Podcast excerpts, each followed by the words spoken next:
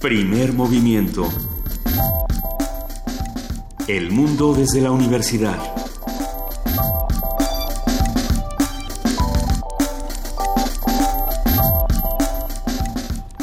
Muy buenos días, son las 7 de la mañana con 6 minutos. Es jueves 9 de marzo y estamos aquí arrancando nuestra emisión de primer movimiento. Querido Miguel Ángel Quemain, muy buenos días, ¿cómo estás? Hola Luisa, muchas gracias, muy bien. Pues aquí arrancando este programa, muchas cosas pasaron el día de ayer, Miguel Ángel. déjame contarte un poco que nos fuimos, muchos, muchos seres de Radio UNAM, el día de ayer estuvimos en la marcha por el Día Internacional de las Mujeres, hay que, hay que apuntarlo, las mujeres, en, muchos medios se decía de la mujer, pero bueno, aquí las mujeres tuvieron, tuvieron un gran espacio en Radio UNAM, en toda la barra del día de ayer, diferentes spots, diferentes transmisiones, una selección musical muy interesante. Y, y la marcha por fue, fue bastante conmovedora, me parece, una serie de colectivos interesantes, por supuesto que eh, discursos de las madres de, de, muchas mujeres desaparecidas de nuestro país, así como una participación eh, que en ciertos momentos también se notaba festiva, lo cual es, es interesante tomar estos espacios de la ciudad no solamente como una con, protestas activas, sino también con, con nuevos discursos, con nuevas consignas. Me pareció que fue un ejercicio interesante de la ciudad, un ejercicio comunitario bastante encomiable. Sin embargo, como siempre, tuvo algunos algunos problemillas que otro día podremos platicar con más calma. Eh, en algunos colectivos los hombres no eran aceptados eh, para marchar al, al, lado de las mujeres, así como en otros los hombres eh, estaban, por, por, supuesto, molestando a muchas de las que decidieron marchar ese día, diciéndoles que si eran flojas, que, que si habían decidido hacer un paro simplemente para no ir a trabajar. Creo que estas cosas son interesantes de discutir en espacios como estos, ¿no? Como primer movimiento, donde precisamente lo que estamos buscando es equidad y, y, hacer comunidad entre todos. No, no sé cómo veas este asunto. Sí, sobre todo, digamos, una cuestión como el tema de la mujer, que es un tema controvertido desde muchas disciplinas de las ciencias sociales, desde la antropología, la sociología, por supuesto la política, este, da, da, una muestra de cómo un proceso que está continuándose de una manera permanente, es un proceso vivo, genera tantas polémicas, sobre todo porque la, la cuestión del control sobre lo femenino sigue siendo un paradigma de la Iglesia, sigue siendo Por un supuesto. paradigma de la política más conservadora y la mujer es un agente de cambio fundamental porque eh, la, la, cuestión de la maternidad y de la educación de los hijos sigue siendo en gran, en gran parte de la, del país un, una, una esfera de, de, control y de poder muy importante, sobre todo también porque eh, controlar la reproducción, el, este, el, acceso al cuerpo sí. propio es muy importante porque marca también una, una manera de relacionarse, de vincularse con los hombres, que los hombres no aceptan ¿no? Y precisamente por eso el día de ayer Primer Movimiento se sumó a este paro, a este, a este hashtag que se utilizó en redes sociales, nosotras paramos, en el que, bueno, nosotros lo que decidimos, nosotros lo que decidimos fue hacer una transmisión donde siguiéramos precisamente estas discusiones. Por ejemplo, el cuerpo de las mujeres le pertenece a las mismas mujeres o al Estado, que este es el asunto de, de la reproducción, que se ha trabajado en libros de una manera impresionante. Marta Lamas tiene un libro muy interesante sobre la interrupción legal del embarazo y sobre esta lucha que ha llevado eh, durante años. A mí me parece que, que, bueno, estas mesas que tuvimos el día de ayer, que repetimos el día de ayer, tenían justamente to toda esta temática, ¿no? A las mujeres les pertenece su cuerpo, ¿por qué a los hombres no se les está integrando más en las prácticas, digamos, de cuidado en, en la infancia? Precisamente hablamos de este, este doble discurso y estas dobles violencias, ¿no? Las mujeres no tienen un espacio para hacer muchas cosas desde la lactancia hasta la libertad de ejercer eh, su trabajo, como a los hombres tampoco se les da la oportunidad de irse de incapacidad, ¿no? Cuando, sí. cuando quieren cuidar a sus hijos, los tres meses que las mujeres se van. Entonces, bueno, yo creo que es un tema que vamos a tener que seguir trabajando a lo largo de este programa, no solamente sí. ayer, hoy, mañana y, y, lo que siga. Creo que, creo que es un tema que, como bien apuntas, Miguel Ángel, está en todas las disciplinas. Así sí, que... y se cruza con otras, con otros, con otros campos que son los campos de la biopolítica, en el sentido en el que el cuerpo que le pertenece al Estado también es el cuerpo enfermo, el cuerpo de la salud. Por supuesto. Eh, esta, esta cuestión de la obesidad en los niños, de todos los programas de salud como Preveniste, Prevenims. Por supuesto. Muestran cómo hay una, hay una parte, los, el tabaquismo, en la parte que el alcoholismo, ¿no? son todo, la, la drogadicción, las adicciones, es una parte en la que el Estado marca, quiere marcar en, en, de manera internacional ciertos límites para poder eh, culpabilizar de alguna manera al, al, al, actor de su propia desdicha corporal, ¿no? Entonces, esa, parte, esa parte es muy importante porque finalmente alguien es culpable de fumar, es culpable de sus adicciones y todo lo que se genera a partir de eso, de sus gorditas y de sus este, comidas, este, frituras y cosas llenas de grasa. Ah, esto va a ser un tema de jueves gastronómico. Creo que vamos a tener que seguir discutiéndolo. Por lo pronto, hay que contarles que nuestra productora Frida Saldívar estuvo en la marcha el día de ayer, en, en, esta marcha por el Día Internacional de las Mujeres, y tenemos una serie de, de sonidos, una postal sonora precisamente el día de ayer. Vamos a escucharla y les contamos un poco más de qué fue lo que pasó.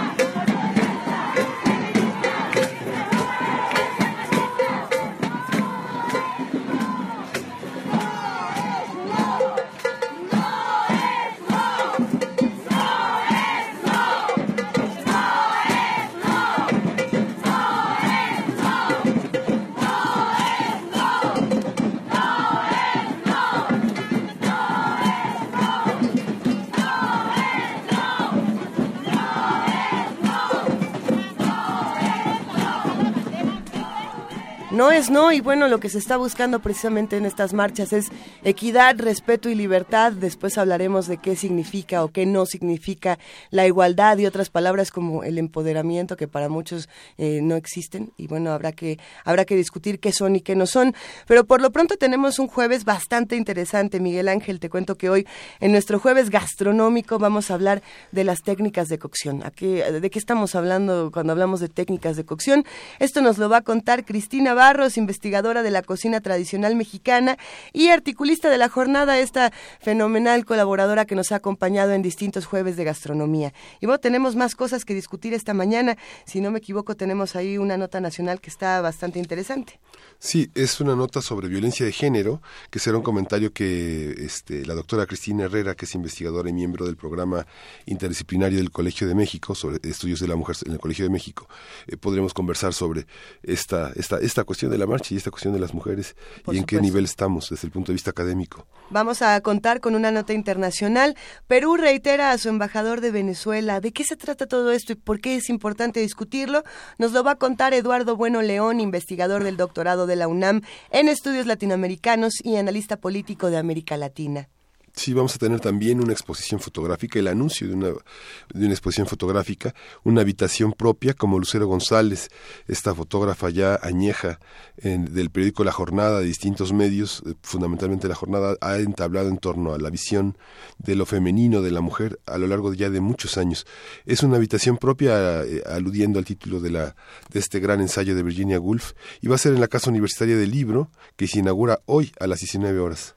Oye, Miguel Ángel, Hoy te toca la poesía necesaria, ¿eh? Hoy me toca la poesía necesaria. Oh, ya, ya tienes un poema seleccionado, estuviste desvelándote anoche buscando, ¿sí? Sí. ¿En serio? ¿En serio? 300 poetas, este, voy ahorita en el 20, a ver, a ver, este, ¿cuál, cuál, cuál, cuál escogemos? Hashtag Poesía Necesaria, nos encuentran en arroba P Movimiento, en diagonal, primer movimiento UNAM, y en el teléfono 55 36 43 39, si tienen alguna recomendación poética para Miguel Ángel Quemain, este es el momento para mandarla, en un momento más vamos a seguir compartiendo nuestras redes sociales para que sigamos todos haciendo comunidad, pero muchas cosas más van a pasar el día de hoy, Miguel Ángel. Sí, vamos a tener una mesa, una mesa importante sobre mundos posibles que tiene que ver con el desmantelamiento y modernización de los arsenales nucleares estadounidenses, el péndulo entre la pulsión de vida y la pulsión de muerte, que es una conversación que sostendremos con el doctor Alberto Betancourt, que es doctor en historia, profesor de la Facultad de Filosofía y Letras de la UNAM y coordinador del observatorio del G20 de la misma facultad. Nuestro jueves se vuelve jueves cada vez que Alberto Betancourt nos acompaña aquí en la cabina de Radio UNAM. Siempre tenemos estas deliciosas conversaciones con él, así como contamos con estas nuevas secciones de curadurías musicales. Miguel Ángel, Así que si te parece bien, arranquemos con música esta mañana. Hablemos un poco de precisamente Pacho Paredes, quien no solamente es un queridísimo integrante de Maldita Vecindad, sino que también es el director del Museo Universitario del Chopo. Y bueno, nos manda esta curaduría, nos habla de Lola y Manuel, una pareja profesional flamenca formada en 1972 por el matrimonio precisamente de Dolores Montoya Rodríguez y Manuel Molina Jiménez. Esta pareja fue eh, precisamente el primer exponente de música flamenca dirigido a un público que no necesariamente era exclusivamente flamenco. Entonces, bueno, siendo precursores de esta corriente musical llamada el nuevo flamenco, Pacho nos hace esta recomendación llamada Sangre Gitana y Mora. Vamos a disfrutarla.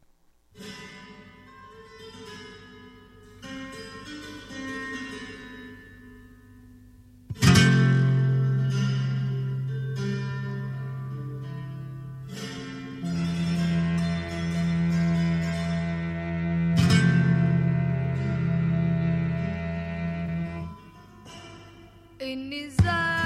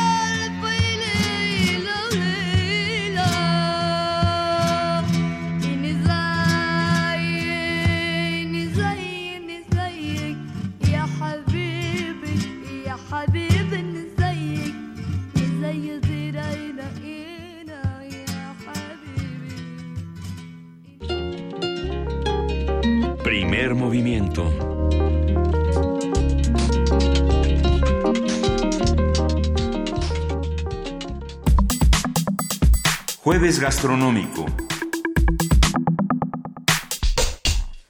Los métodos de cocción son técnicas culinarias que consisten precisamente en aplicar calor a los alimentos crudos para modificarlos y de esa manera hacerlos comestibles. Existen diversos alimentos que se pueden consumir crudos, sin embargo, por medio de la cocción, su sabor, aspecto y textura pueden mejorar considerablemente. Además, con la cocción hay una mayor garantía sanitaria, ya que se destruyen casi todos los microorganismos. Existen diversos métodos de cocción, como la cocción en medio seco, en medio líquido o húmedo, en medio graso, y cocción mixta y combinada, con agua, con grasa. Bueno, eh, eh, esto nos hace pensar muchísimo en, la charla que tuvimos mientras planeábamos esta conversación con Juana Inés de esa, a quien le mandamos un inmenso abrazo porque nos hizo a todos eh, reír a carcajadas imaginándonos carnitas en, en agua hirviente. Y bueno, ya platicaremos un poco más de todo este asunto, Miguel Ángel. Sí, cada método de cocción tiene su procedimiento específico que determinará en gran medida el resultado culinario final. Por lo mismo, conversaremos esta mañana con Cristina Barros, investigadora de la cocina tradicional mexicana y articulista de la jornada, a quien nosotros en este espacio consideramos amiga y familia culinaria. Querida Cristina, buenos días, ¿cómo estás? Muy buenos días, Luisa Miguel Ángel, el público también, buenos días. Eh, y sí, yo también me siento de la familia. Muchísimas gracias por pensarlo así. Oye, Cristina. también saludos a Juana Inés por ahí. Eh, le mandamos un gran abrazo a Juana Inés. Eh, nosotros aquí nos preguntábamos desde hace varios días cómo es esto de, de, de, la, de la cocción, de las diferentes técnicas, porque estamos muy acostumbrados a las que tenemos más a la mano, pero, pero son muchas y tienen todas una historia interesante. ¿Cómo empiezan estos procesos de cocción y por qué son tan relevantes y necesarios en la cocina actual? Pues algo que, que está muy asociado a la cocción es en general la cerámica, pero previo a que existiera hay una serie de técnicas muy interesantes que pudieron utilizar nuestros antepasados. Por ejemplo, eh, eh, hay testimonios de que las culturas del, del norte eh, usaban algo que hoy se conoce, por ejemplo, en Oaxaca, en la zona de, de Usila, como caldo de piedra. Y es que en una jícara, eh, no hay cerámica, esto es una jícara, eh, eh, se pone, desde luego el fuego es indispensable, eso sí, se pone a, a, calentar agua de esta manera. se pone el agua dentro de la jícara y con piedras calientes al rojo vivo que se van metiendo en esa en esa jícara se va logrando una temperatura eh, eh, que permite cocer los alimentos. Entonces, imaginemos eh, la jícara, agua, un trozo de pescado, luego vamos poniendo en, el, en, el, en la hoguera piedras a que, a que se calienten y con unas pinzas que pueden ser muy hechas de, de, maderas, de, un par de palos, pues, se van echando en esa jícara y se logra un cocimiento excelente eh, conservando todos los jugos de, de lo que estás cociendo. Y, y, esa es una técnica muy interesante y muy antigua que todavía se utiliza y con excelentes resultados en la cocina, por cierto, ¿no? Porque por eso, porque permite conservar eh, eh, plenamente los sabores. Oye, Cristina, una pregunta. Hay quienes dicen que precisamente el caldo de piedra es exclusivo de Oaxaca y que además solamente lo preparan hombres. ¿Es eh, pues mira, eh, eh, puede ser que hoy día yo no tengo registrado más que sí en esta zona de, de, de, de, Oaxaca entre los chinantecos, pero los testimonios anteriores hablan del norte, del norte del país. de, de, hecho, hay, hay entre los cronistas quienes así lo, lo, lo plantean. Otra técnica eh, previa a la, a la cerámica es poner en una batea semillas que, que deseas tostar y luego allí vas poniendo brasas y con un movimiento rítmico vas logrando que esas semillas revienten, que esto es una, una cosa muy interesante, el reventado de semillas. Eh, se, se, considera que, eh, eh, por ejemplo, esto es, es una investigación muy, importante que han hecho eh, eh, Daniel Sizumbo y Patricia Colunga eh, en, en una zona de Jalisco, tratando de reconstruir cómo se podrían haber preparado los alimentos y cuáles habrían sido los orígenes de la agricultura. Y ellos ahí encuentran que las semillas de teocintle, que es este antepasado del maíz, todavía se revientan al calor igual que debió ocurrir en el pasado, o sea que eh, eh, eh, el teocintle debió utilizarse no solo molido para preparar harinas, porque es muy duro el grano, sino que sino que también se debió tostar y de allí que, que se que se considere que uno de los primeros maíces que que debió domesticarse pudo ser el maíz palomero porque pues sí a la hora de reventar eh, tú eh, tienes que el grano ya no está duro y es mucho más digerible y, y, bueno, tiene esta deliciosa consistencia de las palomitas de maíz, ¿no? Eh, esa es otra, otra posibilidad, otra opción de cocimiento muy antigua. y luego ya, pues sí, aparece la cerámica y con la cerámica, pues las opciones se abren una es la de la, la del, comal, el uso del comal eh, como como una plancha en la que tú puedes eh, coser eh, o, incluso pensemos en, en, freír, o sea, Marco Rostro ha dicho, porque luego se dice que no había grasas antiguamente en, México, ¿no? Previa a la llegada de los españoles. Pero si pensamos en un pato que tú acabas de cazar, y en su piel, bueno, pues en esa piel hay grasa. Tú la pones al comal caliente y ese, ese esa pieza de, de, se está friendo, sin, sin duda, ¿no? Y, y luego ya pues empezamos obviamente con con el con el, el cocimiento en agua, un, hervido. Eh, el cocimiento al vapor es una de las más importantes técnicas de cocimiento de la cocina mexicana. Bueno, díganlo si no los tamales. ¿no? y había unas ollas especiales, el de contamali, para, para cocer al vapor, precisamente. Eh, y, y este, este, estas, estos tamales, eh, que, que además eh, este cocimiento al vapor impide que haya grasa en exceso, es muy noble, no permite eh, que los alimentos conserven muy bien su su, su sabor y, y, bueno pues es una una técnica interesante no y luego ya pues hay técnicas de que mezclan eh, eh, eh cosas por ejemplo la nixtamalización. Allí tú estás cociendo pero estás agregando primero seguramente usaron cenizas de algunas maderas y, y entonces eh, con esas cenizas y, o, luego ya más adelante con cal, tú logras que la cascarilla del maíz se desprenda y ocurran una serie de fenómenos químicos eh, que te permiten, eh, por ejemplo, tener niacina, que es una vitamina importante para evitar enfermedades como la pelagra, se hace más digerible eh, la, la, lo que tú vas a, decir, el, grano que vas a moler, el maíz, y, y, bueno, también le das eh, una elasticidad a la masa resultante que te permite trabajarla y obtener de ella un sinnúmero de formas, ¿no?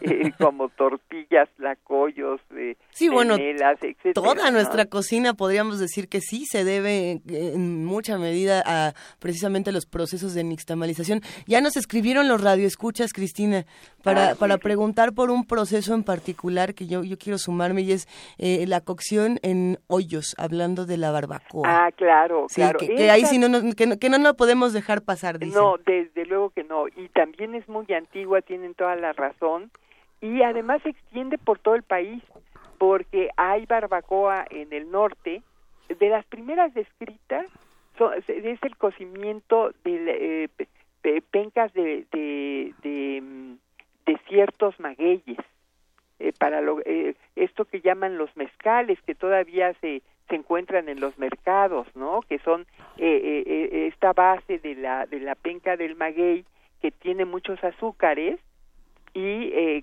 cocidas en horno subterráneo eh, dan todos sus jugos y bueno son una verdadera delicia. Y, pero desde luego hubo también cocimiento de carnes y eh, pensemos en el PIB en Yucatán, o sea, eh, abarca todo, todo, todo, todo el país, no, no, no solo pertenece a las culturas del norte, sino que eh, también este, está muy desarrollado y, pues logrando eh, sabores exquisitos en este PIB maya, que es también una forma de, de barbacoa, ¿no? esta es una, una muy interesante técnica eh, que requiere de todo un arte, ¿no? Porque hay que eh, saber cuáles son las temperaturas a las que debe eh, cocerse las carnes, cuánto tiempo dejarlas en el horno, lo que tú quieres cocer, y, luego eh, el, el, uso de las, en, muchos casos, de las pencas mismas del maguey para tapar esta, este, este hoyo en el que tú estás cociendo las, la, la carne el recoger eh, los jugos ya se me está haciendo la boca, este, el recoger los jugos de las carnes y bueno, pues ahí tenemos este delicioso caldo de barbacoa, ¿no? Ese es el producto justamente de, ese tipo de cocción que otra vez eh, es sanísimo porque es eh, en, en, su, en su jugo, es decir, no necesitas adicionar grasa. Eh, lo, la, si, si estás cociendo carnes, justamente son las carnes las que te lo van a dar, ¿no? Cristina, una, curiosidad. Eh, la, la, cocina prehispánica realmente sobrevivió de una manera espectacular a la, a la cocina novohispana. Sin embargo, ¿Qué de, la, qué de los métodos de cocimiento de la cocina prehispánica adoptó la, cocina española y qué de los alimentos de la cocina prehispánica pasaron por distintos procesos en la cocina, en la, en la cocina indígena?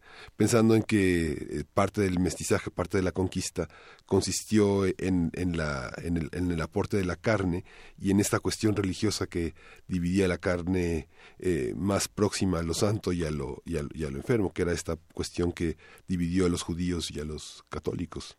Eh, bueno, em, yo diría que, que cada una eh, cada una de estas eh, cocinas conservó su, su, propia, es decir, em, a la cocina española como tal, a la que se practica en España, no veo que hayan llegado técnicas mexicanas, pues, ¿no? Es decir, llegan a nuestra cocina, a la cocina mexicana, en la que están presentes eh, los dos tipos de técnicas. Em, eh, y, bueno, pues aquí se utilizaban eh, carnes de venado, carnes de conejo, carnes de muchos animales y estaban presentes en, en, en nuestra cocina. Y lo que llega de fuera, pues bueno, son especies de eh, distintas. Bueno, eh, pensemos, si pensamos en el ganado, aquí había eh, búfalos y había toda una práctica de cómo criarlos y, y cómo pues, eventualmente consumirlos, eh, tanto que por esto investigadores como, como piensan que em, hay toda esta tradición ganadera del norte tiene un antecedente en este manejo de grandes atos de, eh, de, búfalos, eh, de, bisontes en el norte del país. Eh, pero hablando de técnicas en sí, con España viene la fritura de otra forma, digamos, una fritura en la que las grasas están presentes en mayor abundancia. pensemos, por ejemplo, en freír buñuelos, ¿no? Es decir, tú pones un caso de aceite hirviendo y entonces allí tomas un, uno de estos fierros buñueleros, lo insertas en la en la en la en, esta mezcla de harina, huevos y agua eh, eh y luego lo llevas a este traste de, de, de aceite hirviendo y ahí se suelta del molde y queda un delicioso buñuelo de viento, ¿no? este tipo de técnicas así con esa cantidad de, de, grasa no se conocía en, en, en, nuestro país, es decir, no se usaba, no, se consideraba necesario, es decir, no lo pensemos como una deficiencia, probablemente que la relación con la comida era era diferente, ¿no? Eh, tal vez más más cercana eh, en cuanto a, que los sabores se se, se, se, preservaran como tal. Y luego, bueno, eh, si hablamos de hornos, eh, sí los hubo también aquí, pero con la llegada de los españoles el horno estuvo mucho más presente, este horno de bóveda, piso de, de, ladrillo hecho de, de barro, eh, donde se podían cocer eh, eh, carnes, pero también se podían cocer pues pasteles, pasteles que por cierto en la en la época colonial un pastel no era lo que hoy nos imaginamos así lleno de betún y estas cuestiones, sino que un pastel era como una masa hojaldrada rellena con carnes, o sea, era un, una, algo salado. Y entonces este, estas carnes se envolvían en esta masa y se horneaban y esto daba por resultado lo que en muchos documentos se llama pasteles que pueden llamar a la confusión porque no sabemos de qué pastel estamos hablando. Bueno, para los que no pertenecemos al grupo dulcero, eh, el pastel salado, el pastel de carne siempre es, es un triunfo de, la cocina mexicana. Cristina, por aquí también nos hacen otras preguntas que me resultan interesantes. Te voy a compartir algunas por acá. Eh, por ejemplo, nos preguntan qué pasa con estos alimentos que se secaban o se salaban. Si esto se relaciona con, con los saberes mexicanos o si viene de alguna otra parte. Eh, sí, eh, ya nosotros manejábamos muy bien el, el, el, el, oreado de, de carnes y verduras eh, mm, pensemos en esta técnica que se llama de bichicores, eh, que utilizan los rarámuri. Eh, aquí tú la calabaza la vas cortando como si como si estuvieras pelando una naranja y quieras conservar la cáscara completa. Bueno, así vas pelando la, la, la calabaza, haces unas tiras, las, las secas, luego esto lo envuelves y haces unas madejitas y cuando no tienes eh, verdura a la mano ya en una época en que en que el clima no te lo permite tú eh, pones agua a, a, hervir y echas estas madejitas y rehidratas y tienes una delicia allí lista para comer. Eh, esto se utilizaba también en relación con la carne, o sea, cortar tiras muy delgadas, eh, pues esto que llamamos los tasajos y demás, y, y, y, colgarlas al sol, y luego sí, también eh, el, el, salado.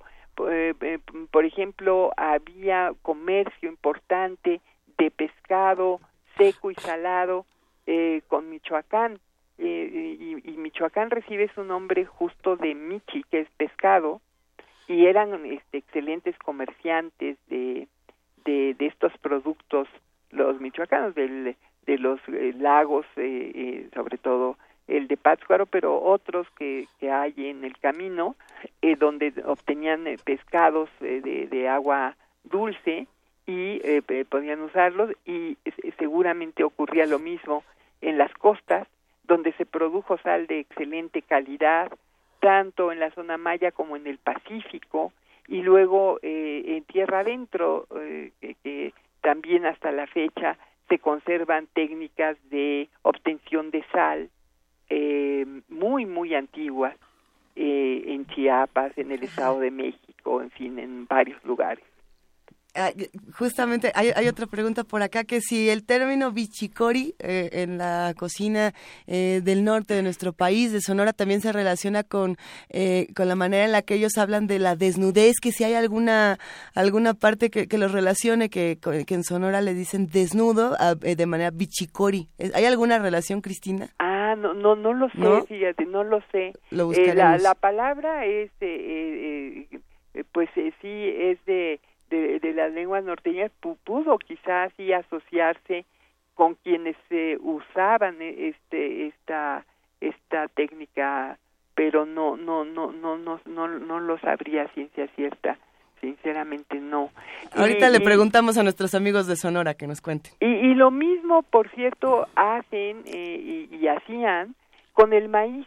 Eh, eh, el maíz ya casi maduro se cocía eh, y luego se oreaba y, y, y estas, esta, esta, este maíz luego se, se puede rehidratar y da los, los chacales o chicales que se usan en, eh, sobre, en esta época de cuaresma, precisamente que, por cierto, es una época de mucha golosinería, ¿no? Y, y una de esas es hacer estas sopas con este tipo de maíz que tiene una consistencia y un sabor deliciosos muy distintos a que tú cortes tu elote fresco y lo hagas eh, con esta con esta técnica en que tú precociste digamos y luego oreaste y, rehidrataste eh, te, te da otra otra otra historia, ¿no? Es otros son otros sabores.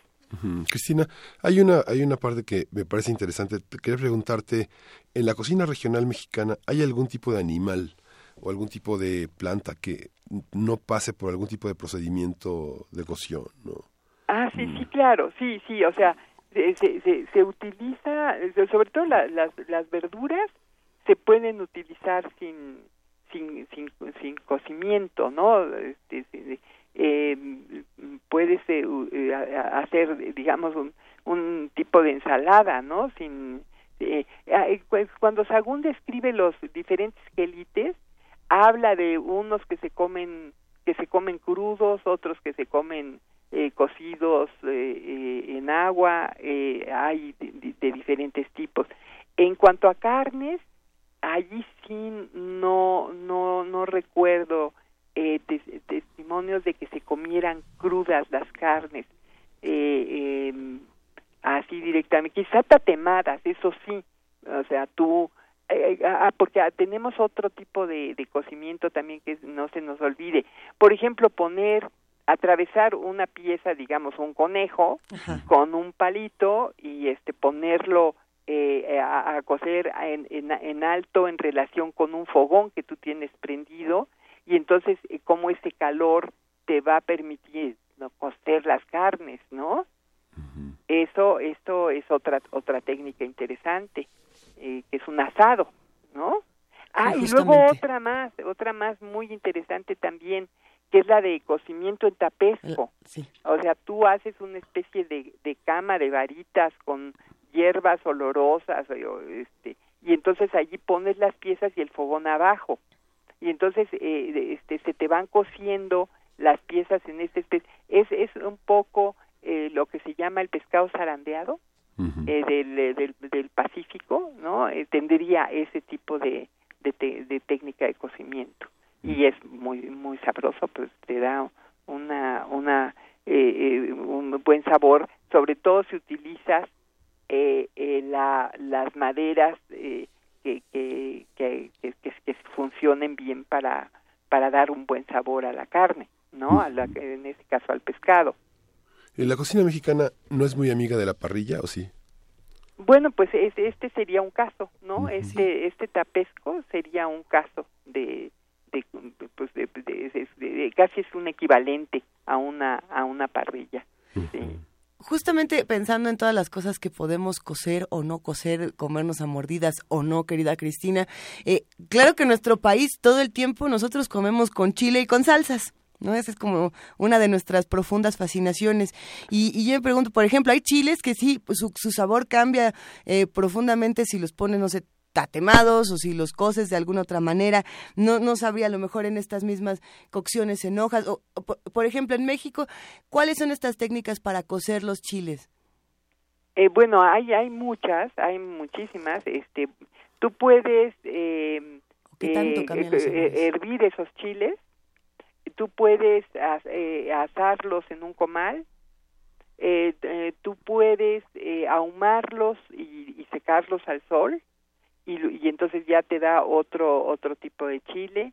Eh, tú puedes eh, eh, de, este, de freírlos.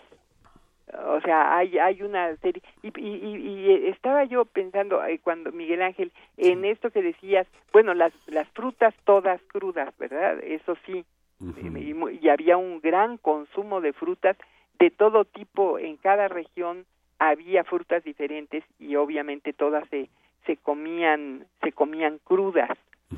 Eh, ya salieron a decir que todas menos el tejocote.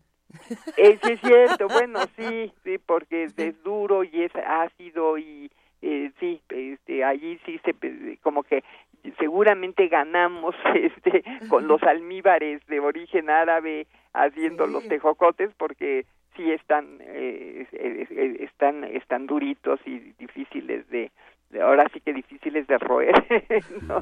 tienen tienen razón los los, los escuchas.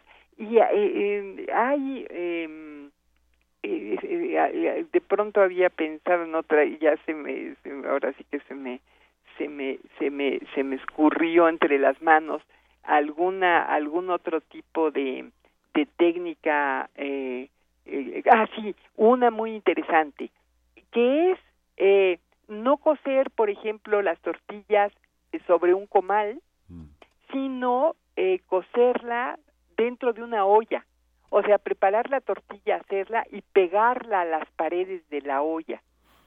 E, esto es como hacen los totopos en em, en, en Oaxaca eh, eh, cosiéndolos en las paredes de, de, la olla. Y eso es, es, es muy interesante trabajo, es, es espectacular verlo, ¿no? Eh, eh, y, y, entonces esto podría explicar por qué no hay tantos restos de comales tempranos como uno esperaría. El, el, comal no, no, sí, los trozos de comales en, en los restos arqueológicos no son tan frecuentes y entonces podemos pensar eh, que, que, que, se, que se cociera de esta manera la tortilla. Ah, y la otra es el cocimiento al rescoldo, o sea, eh, una, de una de las técnicas que encontraron eh, Patricia Colunga y Daniel Sizumbo es la de hacer tamales, pero envueltos en un, en, el, en, un árbol que se llama de, de hoja de tamal, y entonces eh, haces la masa, preparas la masa de tu tamal, eh, la envuelves en esta hoja y la, la cueces al rescoldo entre, entre las brasas. Eh, no necesitas cerámica, ahí tienes otra técnica de cocimiento que no requiere la cerámica. Y luego hay una en la que no está presente necesariamente el calor, y que es la fermentación de la que podríamos hablar en otra ocasión, porque eso sí da para también mucho, ¿no? Eh, ahí tienes otra otro proceso, tienes otra transformación de lo que estás preparando, pero es a base de fermentarlo, ¿no? De que los azúcares que están presentes allí se, se, se, vayan transformando. Ah, y, y, y, por cierto, eh, hacían eh, nuestros antepasados remotos norteños, según cuenta Alvar Núñez Cabeza de Vaca, ya así bebidas fermentadas en un hoyo donde eh, en tiempo de tunas eh, ponían eh, los jugos de la tuna en ese en ese hoyo, los dejaban fermentar y lograban pues nada menos que colonche, ¿no? Con, una antigüedad impresionante. Entonces, eh, eh, hay, hay, hay, hay muchas, muchas eh, alternativas eh, que, que, que, están presentes. Eh, pensemos sí em, pues realmente en que incluso incluso está estoy leyendo un libro interesantísimo que próximamente se va a presentar que coordina Laura Caso Barrera y, y en ese libro se habla de restos eh, de, de, salsa en la que estuviera presente el, cacao. Y esto lleva a la conclusión a, la, a los arqueólogos de que hubo salsas eh, del, estilo del mole, es decir, eh, preparadas con, con, con, la, con la presencia de cacao, pero para cocer, eh, porque hay, hay espinitas de pescado en una de las ollitas y en otra hay restos de, de huesos de, de, de pavo, de, de, guajolote, pues. Entonces ya estamos hablando de, no hombre, es apasionante la verdad esto de la de la de la de la historia de, de nuestras cocinas en, en, general de las cocinas del mundo no es decir la, la, el, el el fuego revoluciona como como casi nada no es decir ya comer alimentos cocidos eh, te lleva a una asimilación muy distinta y a una relación con los alimentos muy diferente, ¿no? Entonces eh, tenemos que reverenciar mucho este momento en que el fuego ya no solo está allí por azar, sino que tú lo controlas y luego lo produces y, lo que esto significa para la historia de la humanidad. Sí, es apasionante. Justamente eh, sabía que íbamos a conversar contigo y ojeaba esta esta obra magna de Claude Lévi-Strauss que empezó a publicarse en el 64 y concluyó en los 70. Lo crudo, y, lo este, lo crudo y lo cocido, que fundamentalmente es el acceso del hombre a la cultura. ¿no? Uno ve los relatos de los eh, cronistas españoles y su temor a convertirse en semejantes a los indígenas por consumir lo que ellos consumían, ¿no? Digamos que las metamorfosis del cuerpo frente a los alimentos son semejantes a las que hace el fuego y esa cuestión es, verdaderamente interesante, sobre todo porque también en el mundo prehispánico lo que se colocaba sobre la mesa era una gran variedad de insectos.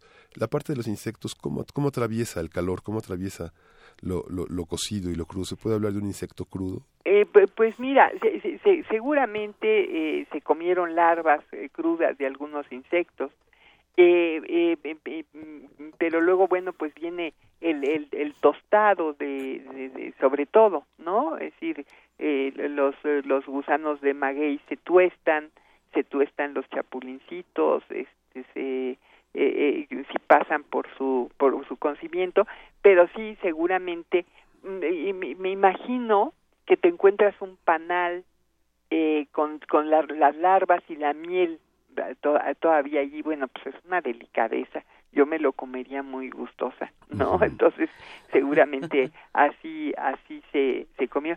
Y, por cierto, quien habla de manera muy interesante del del calor es el autor de este libro Cerebro de pan que que he leído con con verdadero gusto y en el que habla de, de de, de, de, los diferentes elementos, tierra, aire, fuego, eh, eh, aire, en relación con la comida.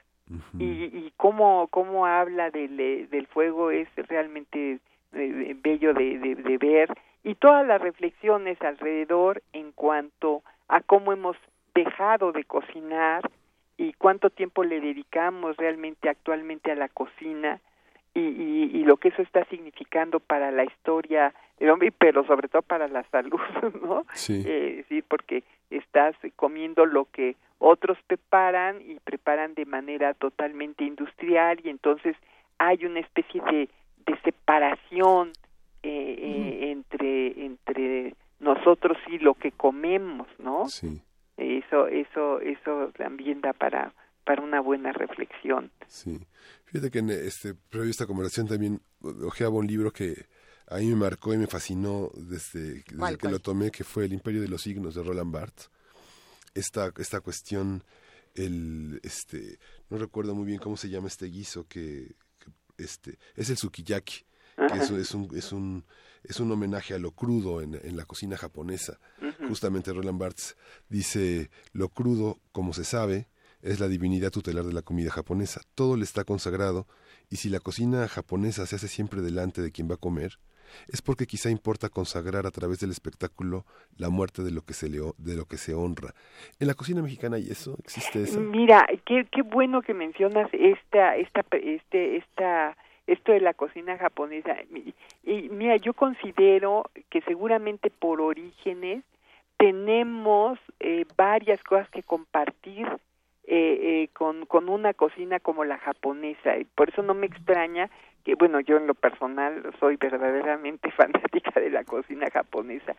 Y es que eh, allí eh, el, el, el, el, uso del vapor está muy presente, eh, no hay un uso tan, tan marcado de las grasas, eh, se comen mucho más, de manera mucho más natural los alimentos, y luego hay eh, esta ceremonialidad que entre nosotros se va perdiendo, pero que está presente en, en, en, muchos eh, eh, pueblos originarios, en muchas de nuestras culturas, que es la manera en que tú recibes a las personas en que tú les obsequias lo que lo que van a comer, compartes con ellas y compartes con grupos enormes de personas que no pueden irse sin haber probado hmm. lo que tú has preparado para todos, ¿no? Y en, en todas estas ceremonias donde está presente el ofrecimiento de la comida, ya sea para la petición de lluvias, ya sea para agradecer las cosechas, eh, una pues muy evidente es la, la, la, ofrenda de muertos, donde están presentes los alimentos eh, eh, para los difuntos que, que después pues van a van a comer también los vivos, pero que primero este, se ofrecen a los difuntos. Yo, yo creo que este, este hay, hay una serie de, de paralelismos muy interesantes en relación con esta manera eh, eh, japonesa de de, de, comer. Luego hay, por ejemplo, si esto de que ya que se pones a calentar la, la, digamos el agua con las verduras y te traen la carne allí eh, eh, rebanada muy delgada y tú vas cociendo conforme vas eh, eh, comiendo, ¿no?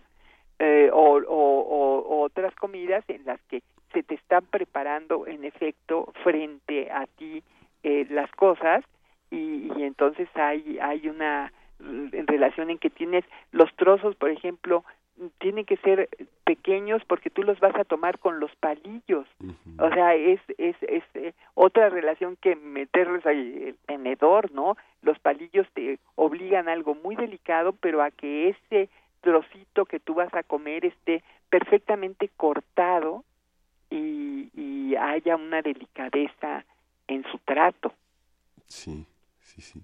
No, nos hacen otras preguntas aquí, querida Cristina. Le vamos a mandar un saludo a todos los que hacen comunidad con nosotros eh, y que además quieren encontrarte a como de lugar. Sofía eh, nos dice, ¿cómo puedo contactar a Cristina Barros? ¿Cómo, ¿Cómo le hago? ¿Dónde la encuentro? Necesito saber más de dónde va a estar.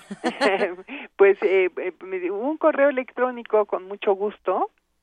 Es mar, como el mar, cri, como en cri-cri, 44 arroba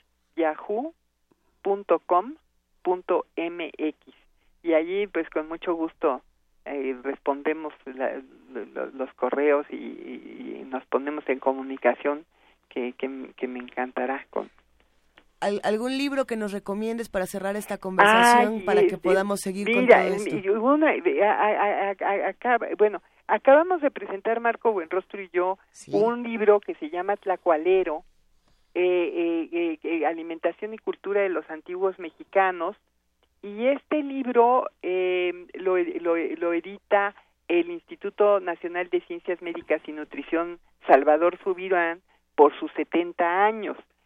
Allí su director, el doctor Kershenovich, acogió muy bien este proyecto que surge de una invitación del doctor Héctor Burges a escribir en cuadernos de nutrición, lo que hicimos durante eh, 20 eh, años.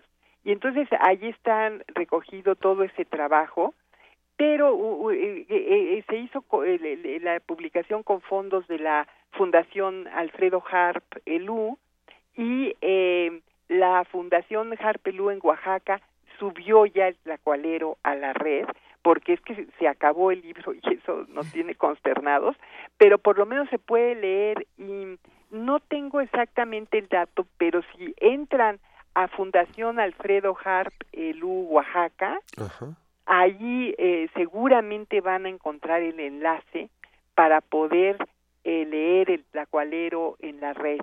Y, y, y, eso pues tiene, sí, todo un trabajo sobre los ingredientes, sobre las técnicas culinarias, eh, sobre los, la, agricultura, la, la, la, hidráulica, etcétera, de nuestros eh, antepasados, ¿no? Este, yo creo que, que es un libro que puede que puede interesarles. Eh. Lo buscamos y lo compartimos en nuestras redes sociales, querida Cristina, qué deliciosa conversación. Aquí ya está, todos tenemos mucha hambre y nos queremos ir a desayunar contigo lo antes posible. Ay, sí, y, por cierto, el fuego llama a la convivencia, ¿verdad? Es decir, esta parte es muy, muy interesante.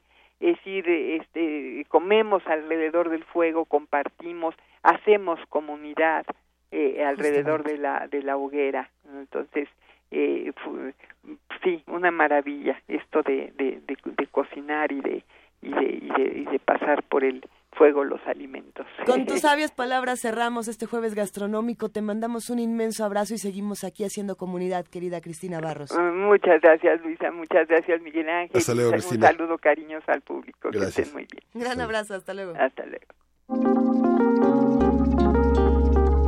Primer movimiento. Hacemos comunidad.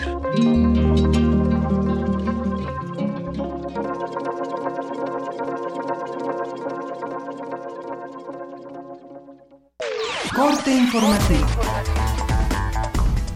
La UNAM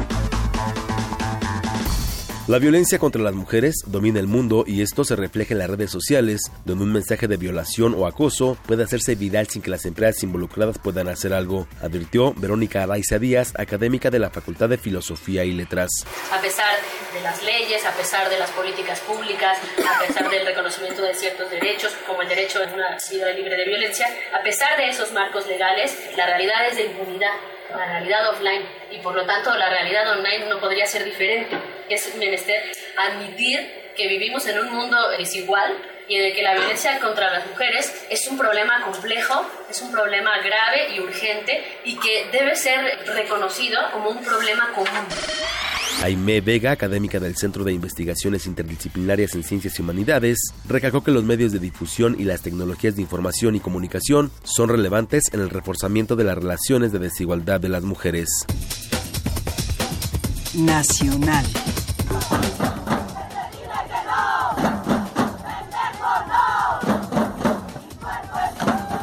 En el marco del Día Internacional de la Mujer, cientos de mujeres marcharon del Ángel de la Independencia al hemiciclo a Juárez para exigir el respeto a los derechos de la población femenina, la igualdad de género y el alto a los feminicidios.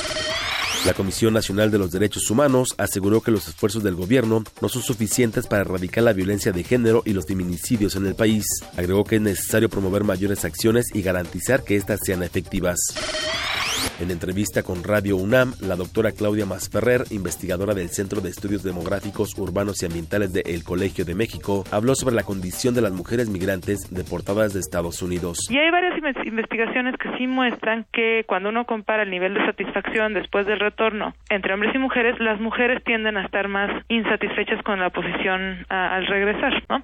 En este sentido, si vemos los niveles de retorno, las mujeres corresponden alrededor de un 30%, ¿ok? De, de los retornados. Sí tenemos todavía más hombres que regresan y no coinciden tal cual con las cifras de, de deportación, ¿no? Porque no se puede muchas veces, digamos, las fuentes mexicanas no nos dicen quiénes han sido deportados y quiénes no. Muchas optan por dejar a sus hijos en Estados Unidos, con familiares, tíos, etcétera. Entonces, el primer reto sería el de la separación familiar ante la deportación. José Antonio Mit, secretario de Hacienda, calificó de frívola la denuncia que presentó Morena contra Josefina Vázquez Mota por el presunto desvío de recursos públicos mediante su asociación Juntos Podemos. La Secretaría de la Función Pública impuso sanciones que van desde la destitución hasta la inhabilitación, así como multas económicas por 49 millones de pesos a siete servidores públicos de Pemex por pagos indebidos de obra que no fueron ejecutadas. El órgano no reveló el nombre de los funcionarios. Economía y finanzas. El Instituto Federal de Telecomunicaciones notificó a Televisa los resultados de la revisión de las medidas de preponderancia, así como las nuevas medidas que aplican para los próximos dos años. Internacional. El presidente Donald Trump planea solicitar 6.600 millones de dólares al Congreso estadounidense para empezar la construcción del muro en la frontera con México y redoblar las deportaciones de inmigrantes. Se estima que el muro tendrá una altura de 10 metros. El enviado especial de la ONU para Siria, Stefan de Mitsura, presentó ante el Consejo de Seguridad un informe sobre la situación en la nación árabe y el avance de las conversaciones de paz. Además, anunció que la nueva ronda de negociaciones de paz iniciará el próximo 23 de marzo en Ginebra, Suiza. Como dije al Consejo de Seguridad, hemos completado después de nueve días la cuarta ronda de conversaciones en Ginebra. No esperábamos milagros y francamente no tenemos un milagro, pero hemos logrado mucho más de lo que imaginamos que podríamos tener. Sin embargo, tenemos una agenda, una línea de tiempo. Es la primera vez que hubo participación de todos. Se concentraron y mostraron que son serios, tratando de lograr, en realidad, un diálogo entre ellos.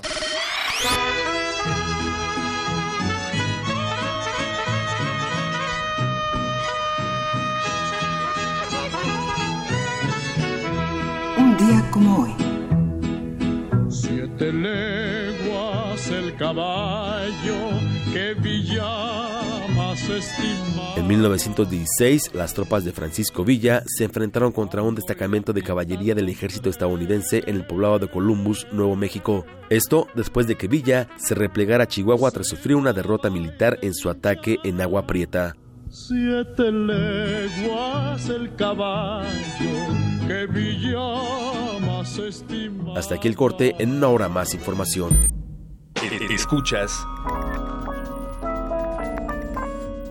XEUN. Radio UNAM.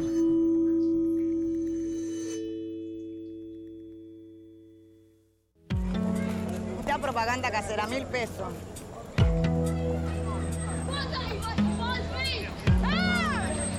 Of your country. No importa de dónde eres, qué idioma hablas, ni cuál es tu color de piel. Tus derechos humanos son universales y deben ser respetados. Conoce cuáles son y cómo protegerlos en un programa de análisis y reflexión sobre este tema con Diego Guerrero. Derecho a debate. En la cultura de la legalidad participamos todos. Te invitamos a una mesa de discusión con estudiantes universitarios y especialistas todos los lunes a las 10.05 de la mañana. Por el 96.1 FM. Radio UNAM.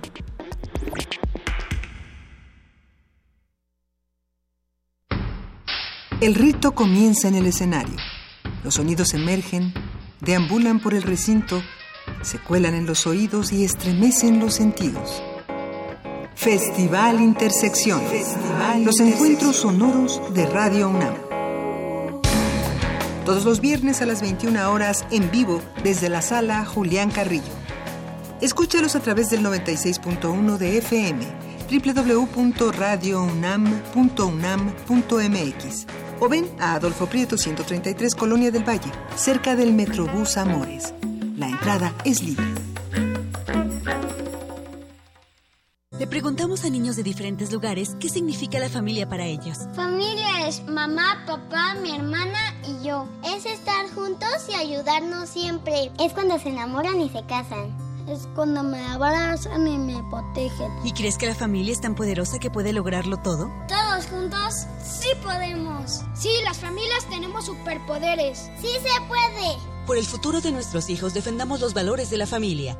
Encuentro social, somos la opción de tu familia.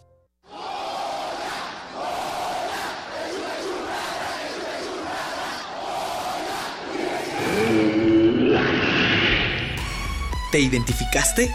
Identifícate con Fundación UNAM y ayuda a becar a miles de alumnos universitarios. Súmate 5340-0904 o en www.funam.mx. Contigo hacemos posible lo imposible. La creencia dicta que cualquier conjuro o maldición ejecutado después del atardecer aumenta su fuerza conforme se acerca a la medianoche para aumentar su sonido. Carpe Noctem. Sintonízalo ahora los viernes a las 0 horas por el 96.1 de FM. La noche es la mitad de la vida y es la mejor mitad. Radio 1.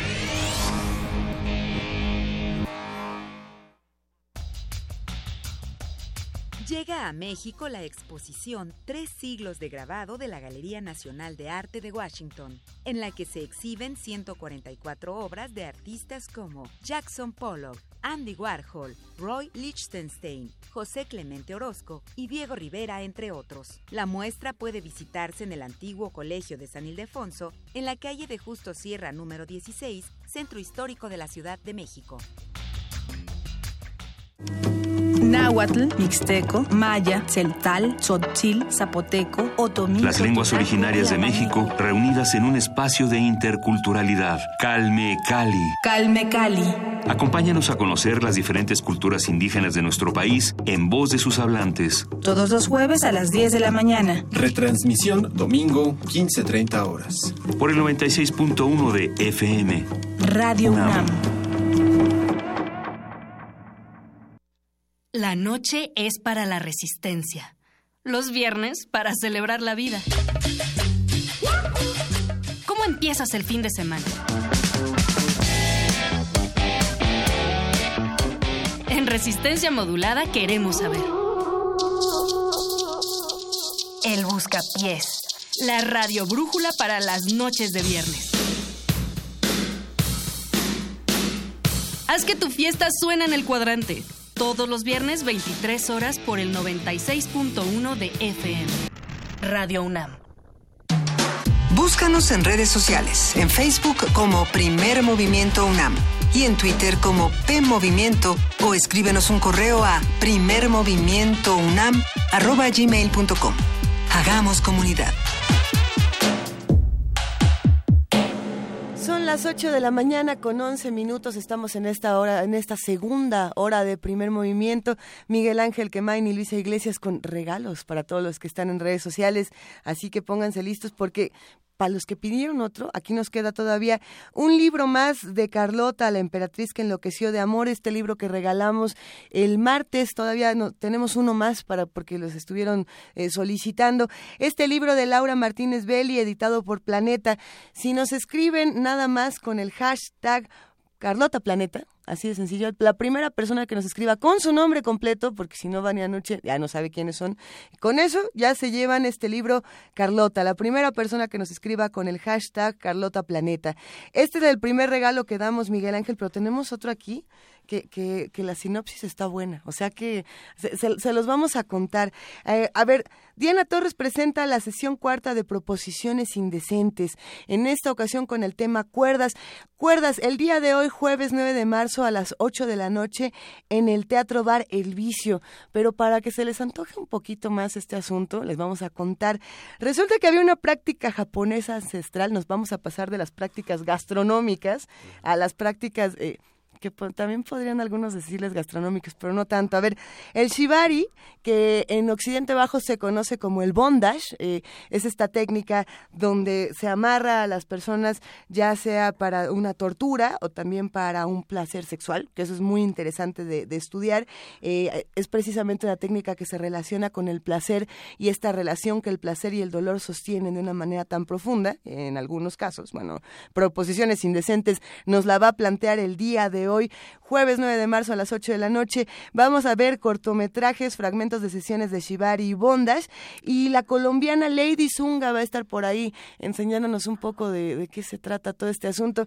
Así que si usted se quiere ir a algo que ellos describen como serio, bello, pero sobre todo caliente, escríbanos por favor a Facebook con su nombre más el hashtag Repetimos que tenemos pases, tres pases dobles con 98% de descuento. Recuerden que hay una cooperación, como siempre, para que el bar El Vicio se mantenga como este espacio alternativo de, de resistencia y de transgresión en Coyoacán. Así que un gran abrazo a todas nuestras amigas del Vicio.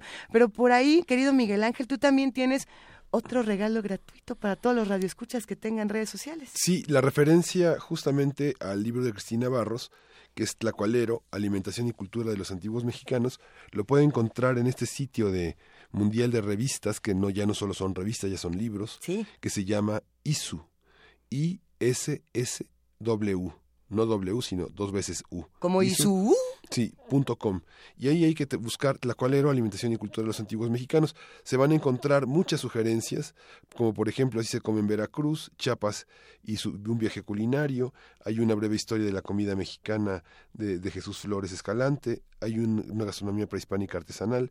Hay muchos libros para compartir en ese, en ese espacio que es muy interesante. Y sobre todo que van a poder encontrar tlacualero, alimentación y cultura de los antiguos mexicanos. Compartiremos la liga en redes sociales. Recuerden que estamos en arroba P Movimiento, en diagonal Primer Movimiento UNAM y en el teléfono 55 36 43 39. Tenemos noticias y tenemos notas informativas de nuestros compañeros de información de Radio UNAM. Hablemos del Día Internacional del Riñón. Actualmente más de 12 mil personas se encuentran en espera de un trasplante de órgano, tejido o células. Sin embargo, aún prevalece una baja cultura de la donación lo cual complica esta situación. Tenemos que hablar de trasplantes con urgencia. Por eso los detalles los tiene nuestra compañera Cristina Godínez en la siguiente nota.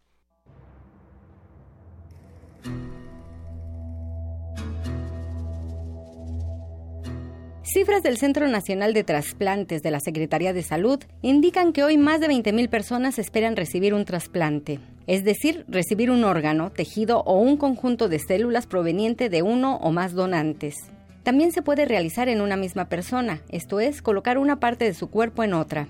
Habla el doctor José Salvador Aburto Morales, director del Centro Nacional de Trasplantes. Tenemos un total de 12.477 personas en espera de un trasplante de riñón, 7.486 en espera de un trasplante de córnea, 376 en espera de un trasplante de hígado, 49 en espera de un trasplante de corazón, 11 en espera de un trasplante de páncreas, también hay pacientes que ocupan un trasplante doble como es páncreas riñón, hay siete en espera, incluso las glándulas paratiroides también se trasplantan, hay tres pacientes registrados y también hay dos pacientes registrados en espera de trasplante de extremidades superiores, en este caso los brazos. Hay un paciente en espera de un trasplante de mano y hay un paciente de un trasplante de corazón-pulmón. Sin embargo, cada año se suman solicitantes al registro en espera, por lo que de no aumentar las donaciones, muchos pacientes morirán. Si no incrementamos la donación de órganos con fines de trasplante de personas fallecidas, pues las personas que están en espera corren el riesgo de perder la vida en espera de un órgano con fines de trasplante. Creo que es fundamental hacer un análisis de hoy en vida yo qué quiero hacer con mis órganos cuando fallezca, porque si nosotros lo analizamos, lo pensamos y una vez que lo decidimos que nuestro deseo es donar, debemos de transmitirlo a nuestros familiares o a las personas que puedan decidir por nosotros cuando yo ya no pueda expresarme una vez que haya fallecido. Por lo tanto, el mensaje muy importante es hacer un análisis muy consciente de la necesidad, que no son suficientes los órganos que hay hoy en día para atender esta gran necesidad que hay en México, tanto de órganos como de tejidos. Hay que ponernos en el contexto que nosotros mismos o algún ser querido en un momento determinado de la vida pudiese necesitar de un trasplante. Si usted desea convertirse en donador, lo invitamos a consultar la página del Centro Nacional de Trasplantes. Para Radio UNAM, Cristina Godínez.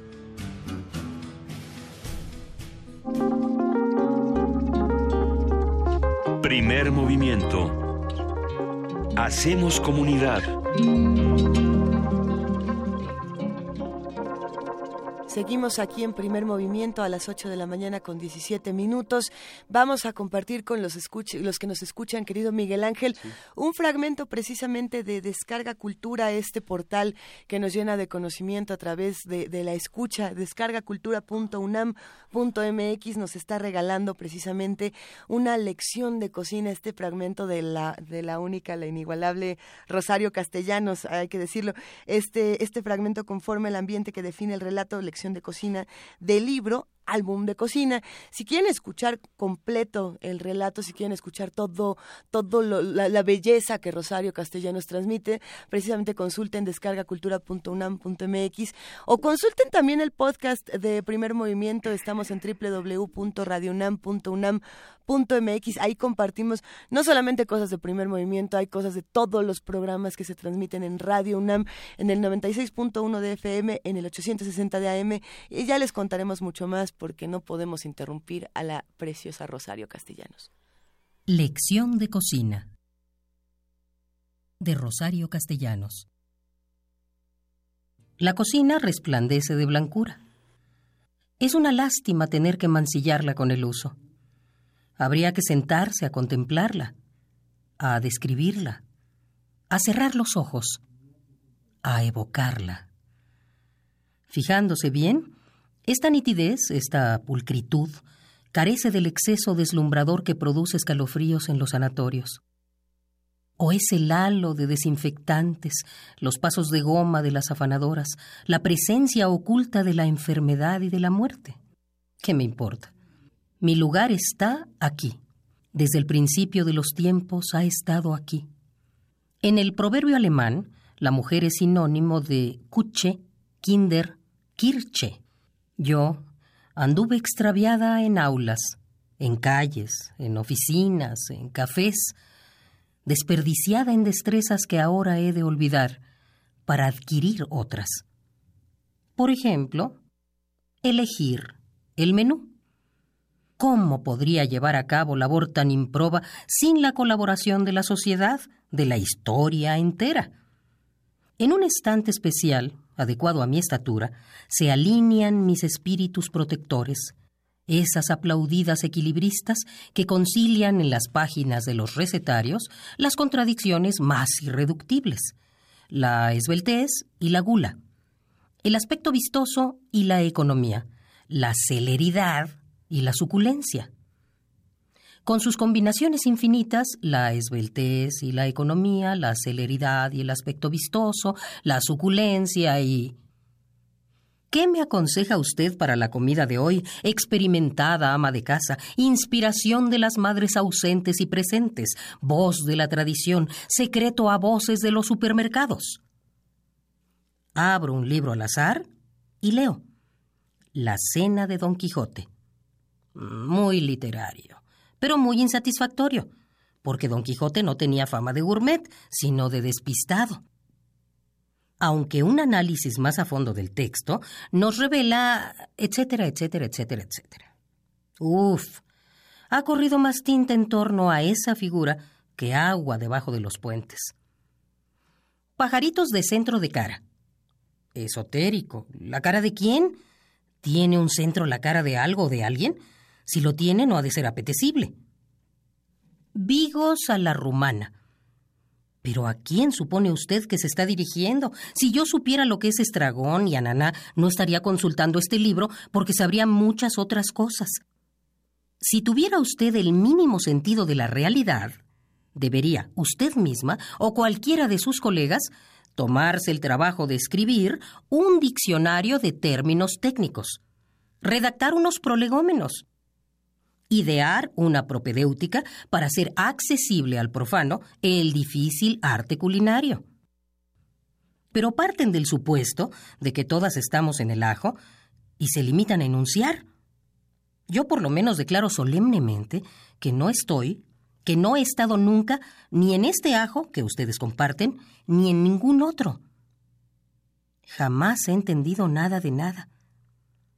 Pueden ustedes observar los síntomas, me planto, hecho un imbécil, dentro de una cocina impecable y neutra, con el delantal que usurpo para hacer un simulacro de eficiencia y del que seré despojada vergonzosa pero justicieramente.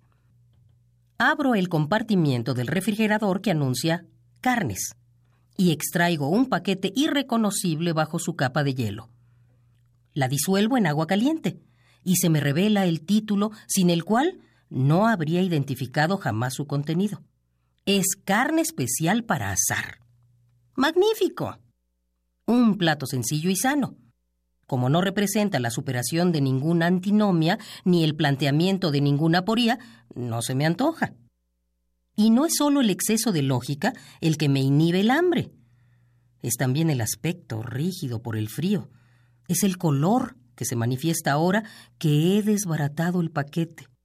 Rojo, como si estuviera a punto de echarse a sangrar. Del mismo color teníamos la espalda mi marido y yo, después de las orgiásticas asoleadas en las playas de Acapulco. Él podía darse el lujo de portarse como quien es y tenderse boca abajo para que no le rozara la piel dolorida. Pero yo, abnegada mujercita mexicana que nació como la paloma para el nido, sonreía a semejanza de Cuauhtémoc en el suplicio, cuando dijo Mi lecho no es de rosas, y se volvió a callar. Boca arriba, soportaba no solo mi propio peso, sino el de él encima del mío, la postura clásica para hacer el amor. Y gemía, de desgarramiento, de placer, el gemido clásico. Mitos. Mitos. Lo mejor, para mis quemaduras al menos, era cuando se quedaba dormido. Bajo la yema de mis dedos, no muy sensibles por el prolongado contacto con las teclas de la máquina de escribir, el nylon de mi camisón de desposada resbalaba en un fraudulento esfuerzo por parecer encaje. Yo jugueteaba con la punta de los botones y esos otros adornos que hacen parecer tan femenina a quien los usa en la oscuridad de la alta noche. La albura de mis ropas, deliberada, reiterativa, impúdicamente simbólica, quedaba abolida transitoriamente. Algún instante quizá alcanzó a consumar su significado bajo la luz y bajo la mirada de esos ojos, que ahora están vencidos por la fatiga. Unos párpados que se cierran. Y he aquí de nuevo el exilio. Primer movimiento.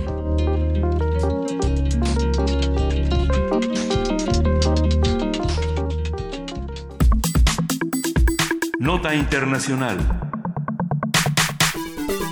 El gobierno peruano reiteró a su embajador en Venezuela luego de que la canciller de este país, Delcy, Rodríguez, calificó a Pedro Pablo Kuczynski, presidente de Perú, como, cito, un cobarde y el perro simpático que le mueve la cola al imperio estadounidense. Y ahí termina la cita. Esto lo dijo durante una reunión de la Alianza Bolivariana para los Pueblos de Nuestra América. Estas declaraciones surgieron como respuesta a los comentarios que Kuczynski el mes pasado, cuando declaró que Estados Unidos no invierte mucho tiempo en América Latina, porque es como un perro simpático que está durmiendo en la alfombra y no genera ningún problema, salvo Venezuela, que se porta mal. Se cierran comillas. Bueno, pues, pues estas citas son interesantes. Eh, Ricardo Luna, ministro de Relaciones Exteriores de Perú, declaró que su país no toleraría estos insolentes e inaceptables insultos, por lo que las autoridades de Lima enviaron una carta formal de protesta a Caracas en la que se anunció el retiro del funcionario. Hay que ver qué va a pasar con esto. Conversaremos sobre el origen de estas discrepancias, cómo se han visto desde los medios y lo que revelan desde la posición de América Latina frente a Estados Unidos, ayer y hoy. Nos acompaña Eduardo Bueno, León, especialista en estudios latinoamericanos de la UNAM y analista político de América Latina. Buenos días, Eduardo. Muy buenos días, a la orden. Muchas gracias por tomarnos la llamada, Eduardo Bueno León. A ver, ¿qué, ¿qué es lo que pasa en este momento entre Perú y Venezuela? ¿Cómo se pueden leer estas declaraciones tan fuertes y, bueno, pues interesantes de, muchas maneras? Bueno, este es un problema que viene desde hace ya algunos meses. ¿eh? Sí, sí, sí, sí. Maduro y Kuczynski pues no, no se han logrado entender, no hay una relación entre ellos fluida, ni mucho menos.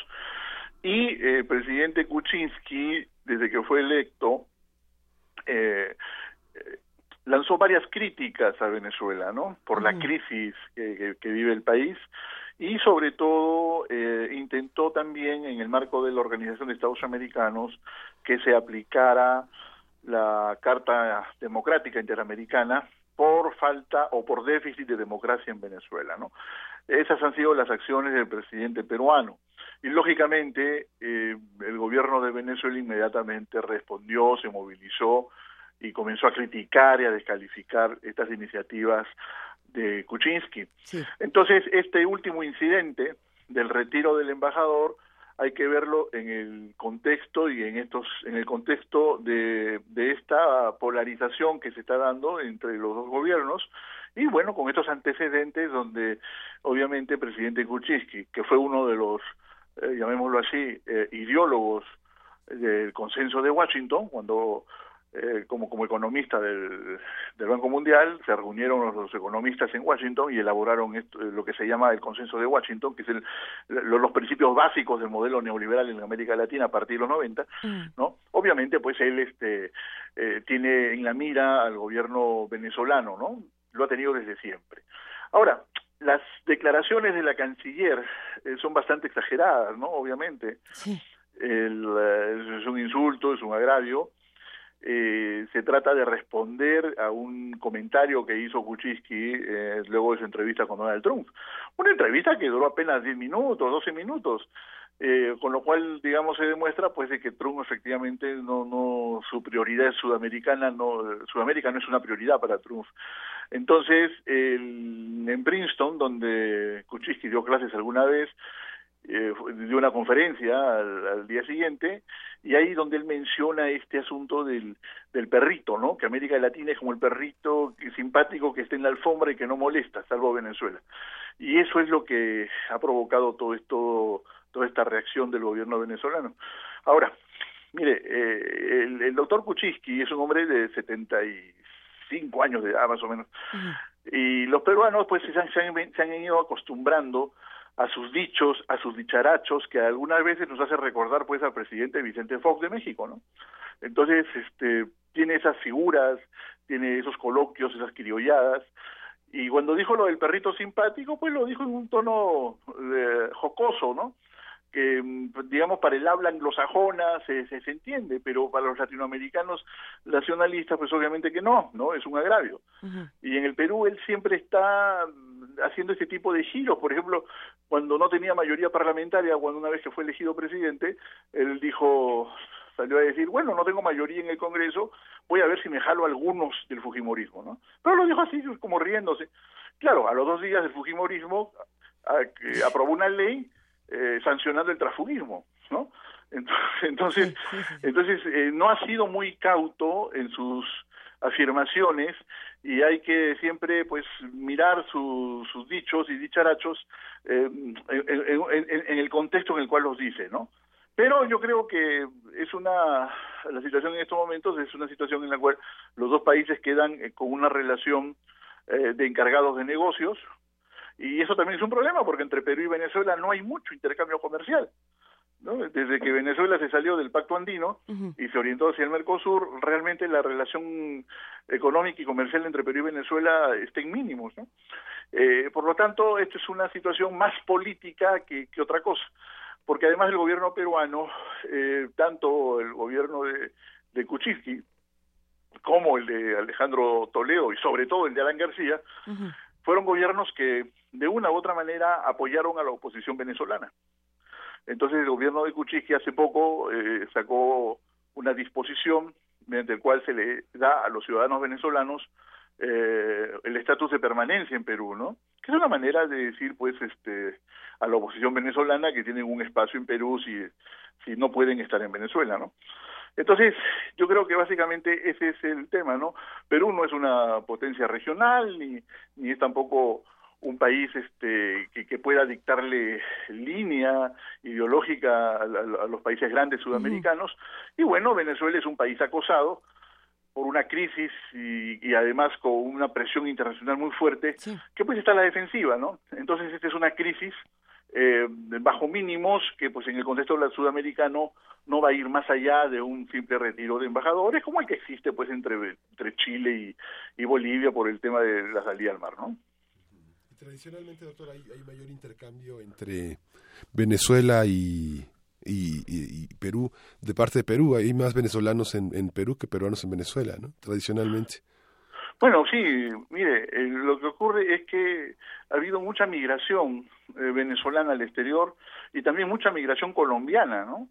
eh, por ejemplo, en Chile hace dos años hubo un partido de fútbol y la selección colombiana le ganó a la, a la chilena y los colombianos salieron en Antofagasta a festejar su triunfo y pues como ellos lo hacen, ¿no? Eh, con, con cumbia, con vallenatos, con tipo carnaval y eso asustó a los chilenos y recién ahí se dieron cuenta de que pues tenían una migración colombiana muy fuerte.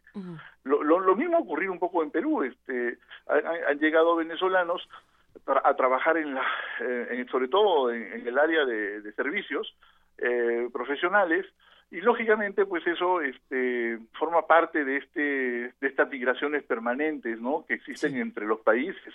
No olvidemos que cuando Venezuela era la potencia petrolera de los años 70 se convirtió en el país eh, objetivo de la migración hacia de, peruanos, bolivianos, ecuatorianos, ¿no? Y, esa, y es a partir de allí que 5 millones de colombianos se establecen en Venezuela. Por lo tanto, estas migraciones internas entre países eh, eh, ya son históricas, ¿no? El país que le va bien económicamente jala la migración de los demás países andinos, ¿no? Ese es un algo que se, se puede dar desde el punto de vista histórico y que no necesariamente responde a, a la actual crisis este, política que vive Venezuela, ¿no? ¿Y todo esto dónde deja a Nicolás Maduro? ¿Cómo, cómo reacciona Nicolás Maduro frente a todo este asunto? Mire, Nicolás Maduro es un presidente acosado, ¿no? Tanto externamente como internamente. Y el hecho de que haya tenido esta, este problema con Perú lo aísla un poco más, porque el secretario general de la Organización de Estados Americanos, el señor Almagro, eh, está muy empecinado en sacar adelante, el, aplicarle a Venezuela la Carta Interamericana eh, Democrática, que contempla la suspensión en, en, la organización del país, pues que no cumple con ciertos requisitos básicos democráticos. Entonces, el, la mayoría relativa que tenía Venezuela para bloquear eso, pues comienza a debilitarse, ¿no? Porque Perú pues había tenido una posición de abstención y ahora definitivamente pues el gobierno peruano se alinea con la con Almagro y, y con aquellos países que pues quieren sancionar a Venezuela, ¿no? Sí, Desde mi punto de vista creo que es un error presionar a, al gobierno de Maduro y más bien hay que rescatar lo que propuso el presidente Lula en su momento y que de alguna manera Kuczynski lo ha querido manejar pero no ha sabido cómo o al menos este no, no ha distinguido los planos o, o, no se ha asesorado debidamente. Venezuela lo que necesita es como una especie de, de, de apoyo para sufragar, atender ciertos productos que en estos momentos no se pueden conseguir en el país. Hay un problema de desabastecimiento. Entonces se necesita una ayuda internacional. Eh, y, y, en segundo lugar, el diálogo que promovió la Iglesia y los jefes de Estado uh -huh. de España, República Dominicana y Panamá, entre el gobierno y la oposición. Hay que relanzar ese diálogo que se dio también en el marco del UNASUR. Yo creo que esos son los mecanismos que deberían aplicarse en estos momentos, claro. pero este el, el diálogo interno venezolano ha, ha sido boicoteado por la oposición que acusa al gobierno de no cumplir y este sí. mecanismo de cooperación interregional para ayudar a Venezuela en, la, en atender ciertos productos básicos, pues desde que salió el gobierno de Dilma Rousseff eh, pasó al olvido, ¿no? Y no es de interés ni del presidente Temer ni del presidente Macri en el contexto de Mercosur eh, coadyuvar a este mecanismo. Algo que pues este Kuczynski quiso relanzar, repito, no con mala fortuna. Para cerrar esta conversación, Eduardo Bueno León, nos preguntamos aquí eh, quién sale ganando con esta polarización que está ocurriendo no solamente con con Perú, Venezuela, donde también entra por ahí Argentina, donde por supuesto entra Brasil, donde de pronto eh, pareciera que hay alguien que se está beneficiando de que América Latina tenga en este momento tanta tensión. Bueno, eh, en primer lugar, el, el, la agenda latinoamericana eh, pasa por dos, dos puntos, ¿no? Que son importantes. El primero es el tema de la relación de la región con el gobierno de Donald Trump y particularmente la relación de Estados Unidos con México y el tema del muro y el tema de los tratados de libre comercio. Así es. Y en segundo lugar es el tema de cómo la región puede volver a recuperar el, el, crecimiento luego de una recesión que ya dura casi dos años, ¿no? Son dos puntos vitales. Ahora, eh, el bloque latinoamericano se estaba alineando con México para poder eh, plantear una posición eh, única frente a los cambios que promueve Donald Trump. Eh, esta unidad amenaza pues resquebrajarse, ¿no? Con estos conflictos sobre la sobre la, la, la, la, situación venezolana y los enfrentamientos entre gobiernos. ¿Quién se beneficia de todo esto? Pues obviamente aquellos aislacionistas que no quieren que México, por ejemplo, sí. eh, se reinserte en la región, ¿no? Con una posición de liderazgo, porque la, la región está, pues, este, este, está muy dividida con el tema venezolano, uh -huh. y eso va en contra también de el, el, frente interno que hay que tener para respaldar a México en sus negociaciones con eh, los Estados Unidos. Vamos y respecto a... a, la re, y respecto a la sí. recesión, que es el otro la otra clave, bueno, allí el problema ya no Venezuela ya no es importante allí, porque el tema de la recesión pasará posiblemente y muy probablemente por una eh, redefinición de la relación entre el Mercosur y los países de la Alianza del Pacífico, ¿no? So, para liberalizar un poco más el comercio. Entonces, bueno, lo, lo único que nos queda eh, en estas circunstancias es seguir apoyando el proceso del diálogo interno en Venezuela, en primer lugar, y en segundo lugar, eh, des, desideologizar ¿no? la relación de América Latina con Estados Unidos con un respaldo sólido a, México, pero para ello también se necesita obviamente que México sea más activa, ¿no? En el reclamo de esta solidaridad. Ok, pues con esto nos vamos a quedar en este momento. Definitivamente es un tema que tendremos que seguir de cerca. Te agradecemos muchísimo por, por esta llamada, Eduardo Bueno León, investigador del doctorado de la UNAM en estudios latinoamericanos y analista político de América Latina. Si te parece bien, hablemos muy pronto porque esto pues va a seguir. Cómo no, estamos a la orden. Gracias, Eduardo. Primer movimiento.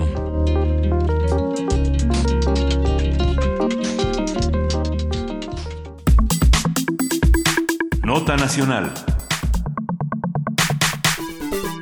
La violencia de género es un problema que reclama atención y solución urgentes, ya que en los últimos años las cifras de ataques físicos o psicológicos ejercidos contra las mujeres se han incrementado de manera alarmante.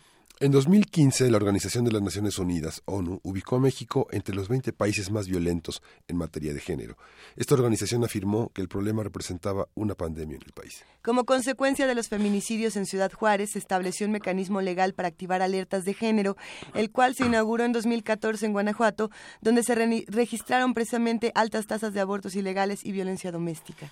Un año después, se activó la segunda alerta de género en 11 municipios del Estado de México debido al alto número de crímenes de odio contra las mujeres. Habrá que preguntarnos si estos mecanismos han funcionado, si estas herramientas nos han dejado algo. En la marcha del día de ayer se discutió precisamente eh, que no están operando de la manera correcta. Habrá que preguntárselo a Cristina Herrera, investigadora y miembro del programa interdisciplinario de estudios de la mujer del Colegio de México. Cristina, muy buenos días. Gracias por tomarnos la llamada. Muy buenos días, Luisa. Mucho gusto. Eh, gracias por la invitación. No, te agradecemos muchísimo que hables con nosotros. Precisamente el día de ayer, 8 de marzo, estas discusiones se daban en todos los medios de comunicación, en diferentes espacios. ¿Cómo se está viviendo la violencia de género en nuestro país? ¿Están funcionando los mecanismos que teníamos o que, eh, que supuestamente creamos para defender a las mujeres de todas estas múltiples violencias? Sí, justamente como lo mencionabas y como se discutió mucho el día de ayer también, eh, han existido mecanismos, leyes, eh, políticas públicas desde hace bastante tiempo, bueno, no, tan, no tanto tiempo realmente, podremos hablar de una década, eh, es a partir del 2003 eh, que empieza a haber una política más, más fuerte contra la violencia de género, pero apenas en 2007 se crea la Ley General de Violencia contra, de, de acceso de las mujeres a una vida libre de violencia, donde se incluyen estas alertas de género y eh, en todo este tiempo sí han existido estas iniciativas, leyes, sistemas nacionales, este, comisiones y demás.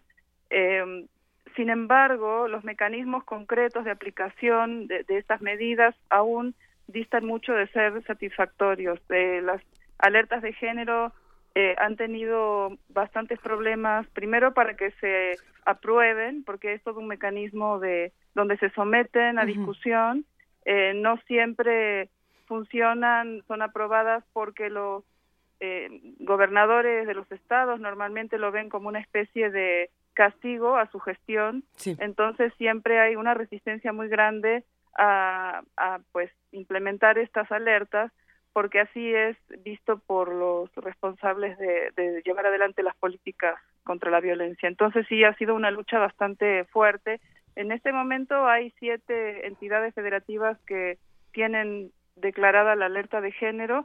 Lo que siempre se discute es que no están muy claros, bueno, cuáles son los mecanismos de rendición de cuentas y de sanciones y de, eh, bueno, es justamente cómo se reportan los resultados de estas alertas. Entonces sí, eh, pues todavía hay mucho camino por recorrer en este sentido, ¿no? Cristina, eh, el trabajo que ha realizado, bueno, Cristina eh, eh, María Herrera es autora de Invisible al Ojo Clínico, Violencia de Pareja y Políticas de Salud en México y ha trabajado como coautora en el libro Monitoreo de la Política Nacional para la Igualdad de los Tres Poderes y Órdenes de Gobierno. La parte de la ley, de la legitimidad, tiene esa parte de que no se aplica, pero por otra parte es la única vía a un, a un combate que en la vida cotidiana no termina de ganarse de opresión y de, y de castigo a la, eh, desde, esa, desde esa perspectiva de género. Exactamente. Bueno, la ley tiene la función simbólica. A veces eh, aunque no se cumpla exactamente eh, en términos normativos, eh, tiene una función simbólica muy importante y de hecho todo lo que estamos observando ahora, movilizaciones, reclamos, todo este movimiento que no es solamente en México, es posible también gracias a que existen estas leyes que han legitimado la lucha contra la violencia y que permiten que la gente organizada, las mujeres, pidan cuentas. Entonces, si bien eh, no están todavía los mecanismos adecuados para, para pedir estas cuentas, sin embargo, existe la ley, existe el discurso, eh, un discurso social que quita a la violencia de género del ámbito de lo privado y del ámbito de lo normalizado.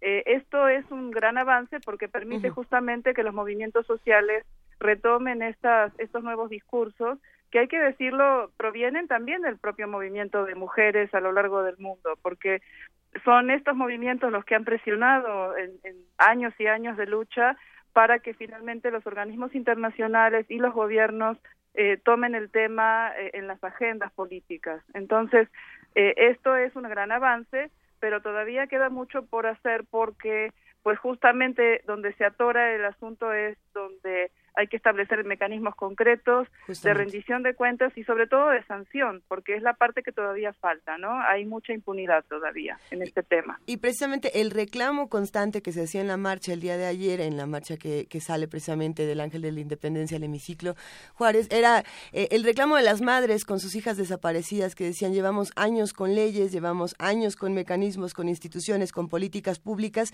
que no nos han servido ni para encontrar las desaparecidas ni para frenar los muchos tipos de violencia, ni para comprender la situación que están viviendo las mujeres actualmente. Eh, eh, parte siquiera de, un asunto de empatía, pero el asunto es que qué mecanismos concretos nos harían, nos harían falta en momentos como estos, o qué tipos de políticas públicas tendríamos que estar rediseñando o repensando para que cambiaran las cosas. Quizás no sea tanto cambiar las políticas sino hacerlas cumplir porque ah, pues eh, sí. existen muchos protocolos muy eh, en México en particular se han hecho muchos protocolos de actuación ante diferentes tipos de violencia eh, políticas sistemas etcétera. O sea a ese nivel no habría tanto problema. Son modelos incluso que en otros países consideran de vanguardia y consideran de avanzada eh, el problema es hacerle cumplir a, los agentes que están a cargo de, sobre todo en la parte operativa. Por ejemplo, lo que tú mencionabas, eh, van las víctimas, van las eh, personas agredidas y lo que reciben muchas veces es una revictimización por parte de los agentes, ya sean los ministerios públicos, en los servicios de salud, es lo que yo he estudiado hace unos años, no sé, espero que ahora las, las cosas hayan cambiado para bien, creo que sí, sin embargo, todavía no, no estamos en el nivel que desearíamos. Sí, eh, en esa parte operativa, en ese nivel, es donde generalmente todavía falta mucho por crear una cultura de respeto eh, y sobre todo de hacer cumplir eh, la ley y los derechos. Entonces sí, este es un punto, insisto, las políticas están muy bien diseñadas, sí, por supuesto son perfectibles, pero en el, el problema central está en que hay una cultura todavía misógina, donde los eh, agentes, los funcionarios, los operadores eh, encargados de tratar a las víctimas de manera directa son los que están reproduciendo eh, estos estereotipos, esta, muchas veces reciben burla, eh, ¿por qué usted fue violentada? ¿Se lo buscó? ¿Lo provocó? y, y, bueno, eso es a lo que le llamamos la revictimización. Entonces, sí hace falta una, una política, una campaña de, de educación que empiece desde la niñez, pero también a nivel de los funcionarios y de los agentes, y, y sí, a veces hay que combinar eso con sanciones, y eso es otra de las cosas que no, no tenemos, ¿no? O sea, sí existe violencia en todos los ámbitos, laboral, en la vía pública, y lo que vemos es que sí aumentan las denuncias, pero lo que no aumenta es las sanciones, ¿no? Cristina, una, una, una presencia que ha tenido su trabajo ha sido la, el análisis de la experiencia de ONGs en relación con las instituciones gubernamentales, tanto en la, en la parte de salud como en la parte política. Luisa comentaba al inicio del programa la dificultad de tener como una sola visión en una marcha como la que tuvimos ayer sobre eh, el comportamiento de las diferentes organizaciones de mujeres.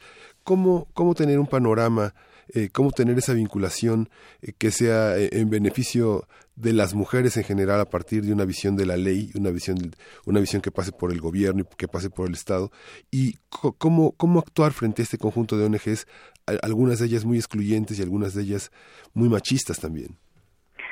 Sí, Miguel Ángel, el problema es ese ese trabajo es un poco antiguo también, pero sí es muy actual, muy vigente, porque tenemos actualmente eh, jóvenes especialmente que se están organizando de una manera muy sorprendente para mí y esperanzadora, eh, organizaciones de diverso tipo, muy diferentes. Y como mencionas, hay desde radicales hasta organizaciones que están dispuestas a colaborar con el Estado, con los gobiernos, eh, y también el otro, las organizaciones que resisten o a estos, a estos avances y que son conservadoras y que también están movilizándose pues recientemente vimos las marchas por la familia natural eh, en contra de la este tenemos en la sociedad civil no hay una sola visión por supuesto hay intereses distintos y hay ideologías distintas. Entonces sí hay eh, una pugna digamos por eh, estos temas en particular los que estamos hablando que son los derechos de las mujeres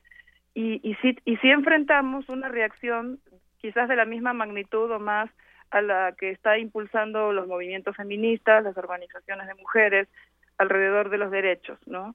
Entonces sí, eh, no hay una sociedad civil homogénea, encontramos estas diferencias y bueno, el reto es eh, avanzar en las agendas, tratar de encontrar una, una misión común, no siempre es fácil, porque pues las visiones que hay alrededor del problema también son diferentes, aún con la misma ideología o aún dentro del propio feminismo también hay diferentes maneras de entender lo que es la lucha política, ¿no? Entonces sí hay quienes han eh, iniciado una serie de colaboraciones con el gobierno, como lo que tú mencionabas, y también están quienes piensan que eh, trabajar con los gobiernos es una especie de traición a los valores del feminismo. Entonces sí, sí estamos en esa en, en esas discusiones y en ese debate pero que por otro lado son sanos y son normales en cualquier sociedad democrática, ¿no? Entonces, eh, ese es un poco el reto, pero bueno, podemos ver que sí hay eh, avances bastante significativos, ¿no? Tanto de por parte como respuesta por parte de las políticas a estos movimientos y también de otros sectores de la sociedad que obviamente se oponen, ¿no? Cristina Herrera, para despedir esta conversación, cuéntanos dónde podemos conocer más del programa interdisciplinario de estudios de la mujer del Colegio de México en la página web del Colegio de México, en la parte de Programa Interdisciplinario de Estudios de la Mujer, ahí tenemos nuestra página web, eh, tenemos una maestría en estudios de género y bueno, ahora estamos haciendo una serie de actividades también por el Día de la Mujer esta semana. Entonces, bueno, pues quien esté interesada o interesado puede consultar ahí pues lo, compartiremos en nuestras redes sociales para que todos estemos pendientes de esta información y para que todos podamos sumarnos a esta discusión tan sana que mencionas. Te agradecemos muchísimo que nos hayas tomado la llamada, Cristina Herrera, investigadora y miembro precisamente de este programa interdisciplinario de estudios de la mujer del Colegio de México. Te abrazamos y te agradecemos. Muchas gracias, ha sido un placer. Hasta luego. Primer movimiento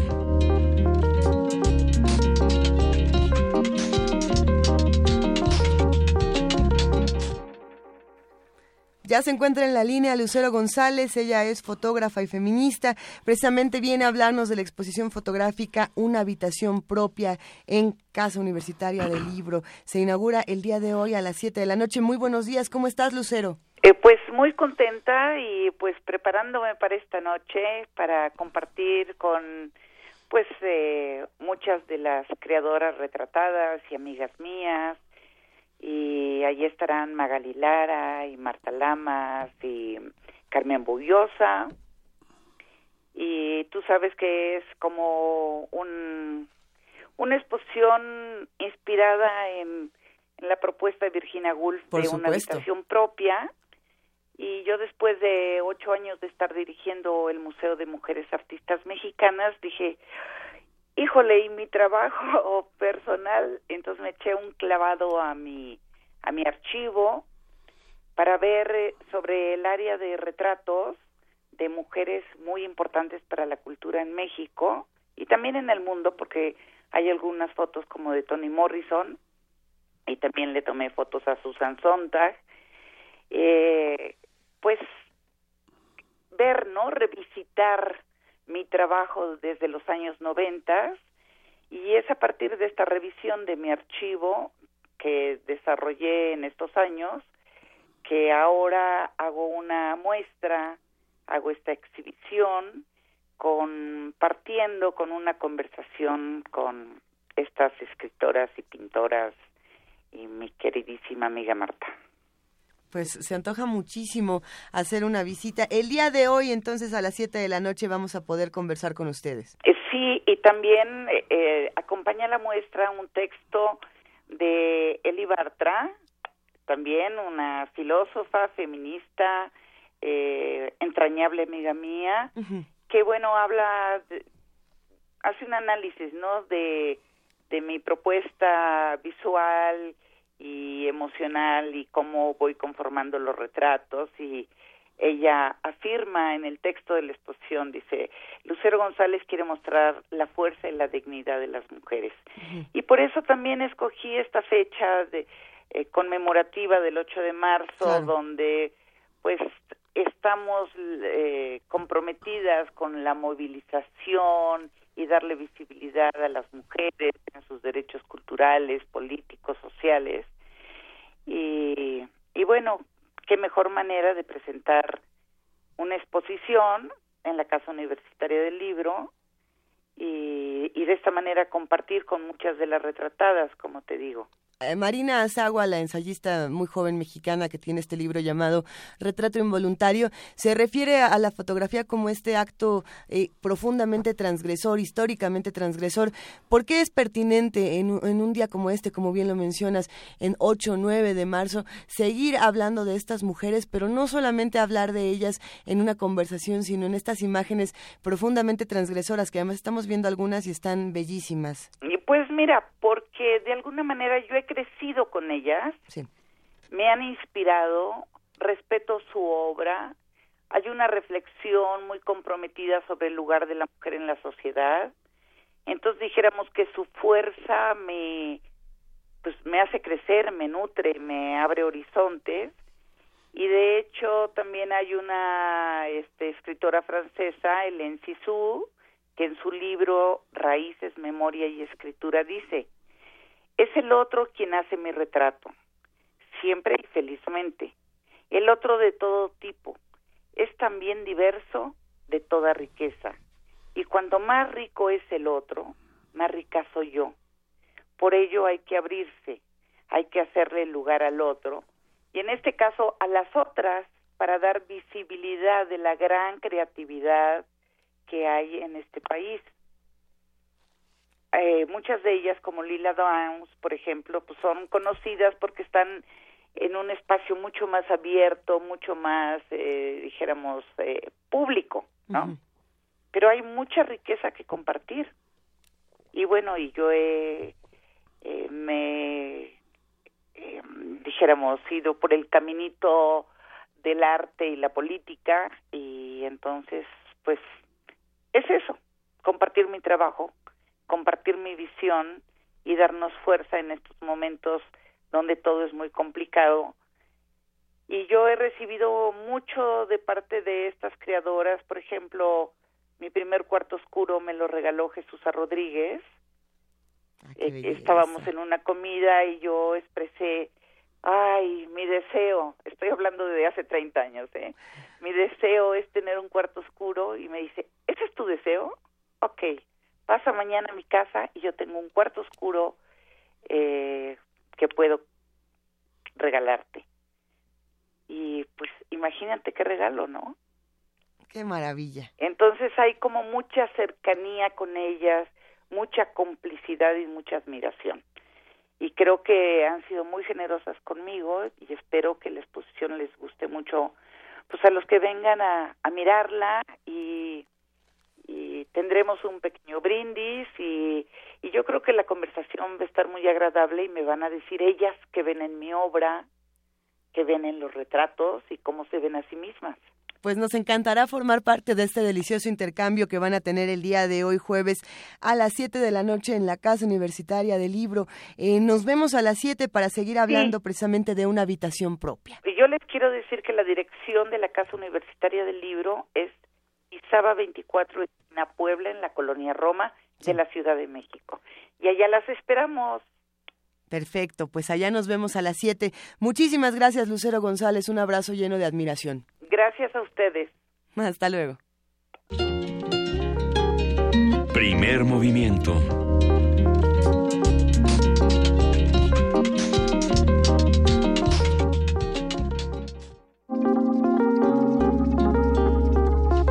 Primer movimiento. Hacemos comunidad.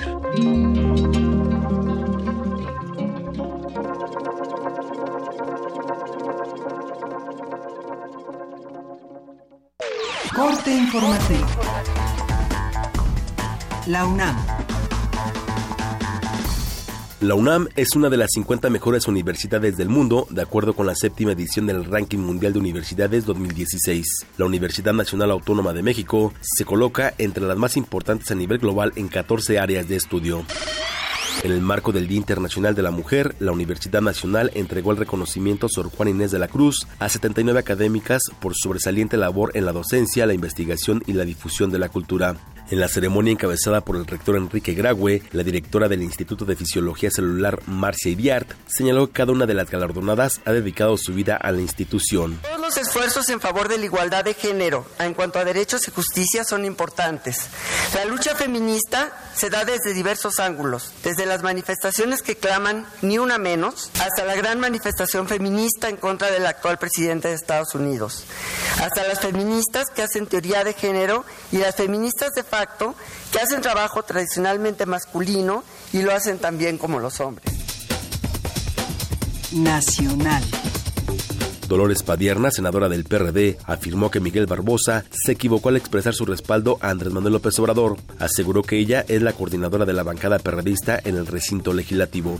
Yo soy la coordinadora. Si unos no lo quieren asumir, yo voy a, no me voy a cansar de insistirles de que lo asuman. Al respecto, el presidente del Senado, Pablo Escudero, indicó que los órganos de gobierno de esa Cámara reconocen a Barbosa como coordinador del PRD. La Auditoría Superior de la Federación descubrió un posible desfalco de casi 400 millones de pesos en el programa de unidades médicas móviles en 29 entidades del país. Esto debido a que la Secretaría de Salud permitió que las entidades no comprobaran ni justificaran el gasto. Martí Batres, dirigente de Morena en la Ciudad de México, consideró que el proyecto social de su partido avanza rápidamente en la capital del país. En entrevista con el Universal, Batres hizo referencia a las diferencias que tiene con el jefe delegacional de Cuauhtémoc, Ricardo Monreal, de quien dijo utilizaba métodos mafiosos. El subsecretario de América del Norte de la Secretaría de Relaciones Exteriores, Carlos Sada, afirmó que hasta ahora México no ha negociado nada del Tratado de Libre Comercio con Estados Unidos. Agregó que nuestro país busca una negociación integral donde se involucren todos los temas. Economía y finanzas. José Antonio Mit, secretario de Hacienda, anunció que el gobierno federal colocó un bono en los mercados locales de una deuda por un monto de 15 mil millones de pesos con un plazo de 30 años. Señaló que el bono no incrementa el nivel de deuda del país y se mantiene estable a pesar del entorno. Internacional. El Departamento de Seguridad Interior de Estados Unidos señaló que entre enero y febrero pasados bajó 40% el flujo de inmigrantes indocumentados en la frontera con México. Aseguró que esto se debe a las medidas antimigratorias del presidente Trump. El presidente de Bolivia, Evo Morales, promulgó una ley que extiende las tierras de cultivo dedicadas a la producción de hoja de coca. Pero allí estamos viendo coca industrializada. Yo estoy casi convencido, hermanas y hermanos, el mercado interno sigue creciendo de la hoja. La canciller alemana Angela Merkel pidió este jueves a Turquía que acabe con los ataques a su país y reconoció las profundas diferencias entre ambas naciones. La mandataria consideró imprescindible mantener las relaciones bilaterales. Por muy difícil que sea todo en este momento, tan inaceptables algunas cosas por nuestros intereses en política exterior y de seguridad y geopolíticos, no puede ser que Turquía, un socio de la OTAN, se aleje más de nosotros. Por ello, por nuestra parte, merece la pena poner nuestras energías en la relación turco-alemana sobre la base de nuestros valores y nuestra visión con toda claridad. Deportes.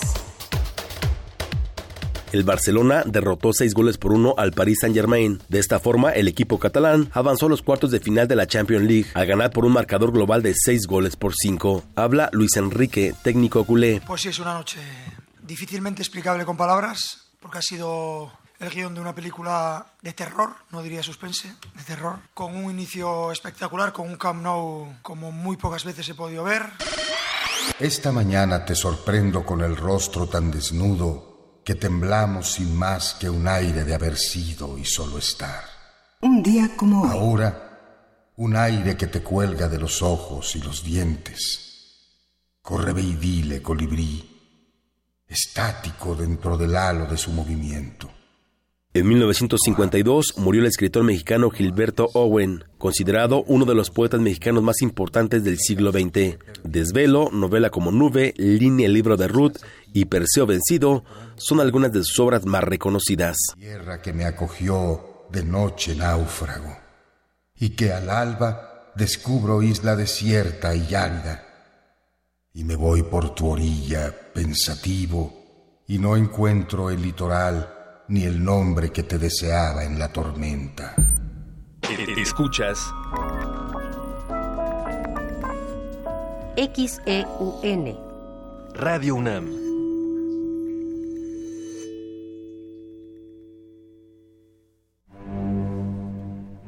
Una orquesta en la cocina.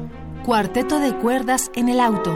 Y un violonchelo solista sentado en el sillón favorito de la sala. Orquesta Filarmónica de la UNAM. Desde la sala Nezahualcóyotl. Escucha los conciertos los domingos al mediodía. Desde la comodidad de tu casa.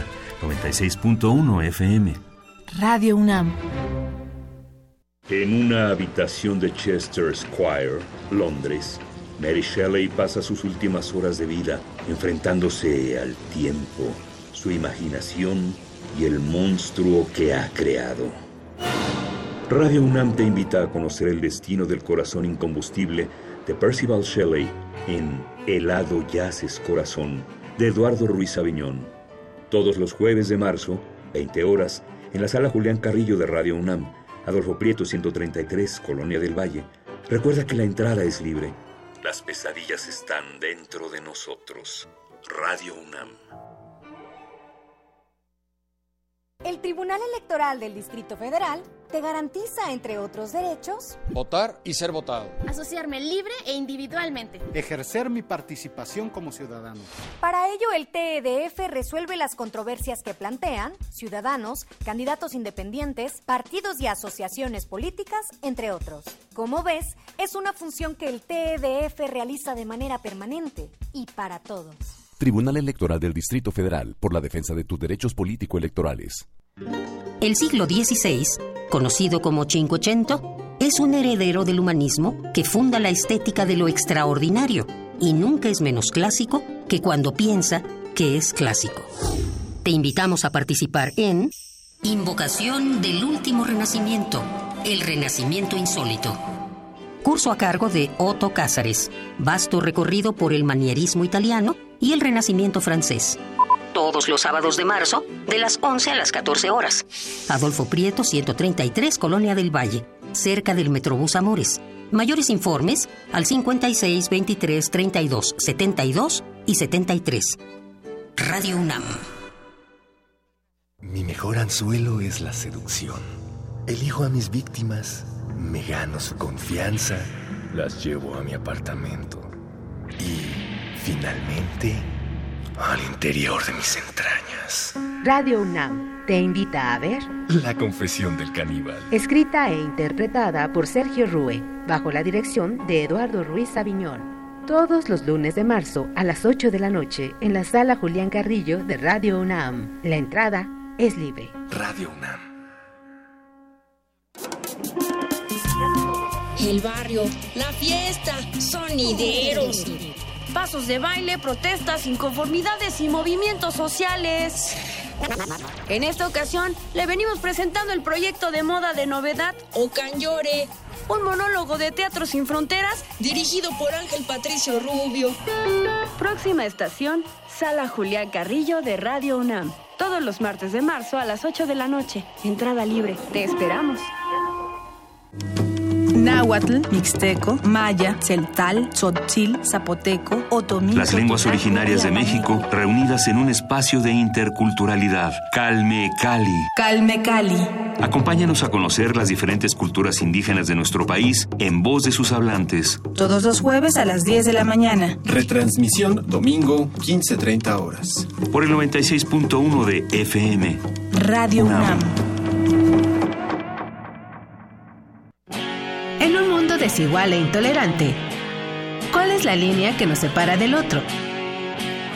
Sin margen. Borramos fronteras.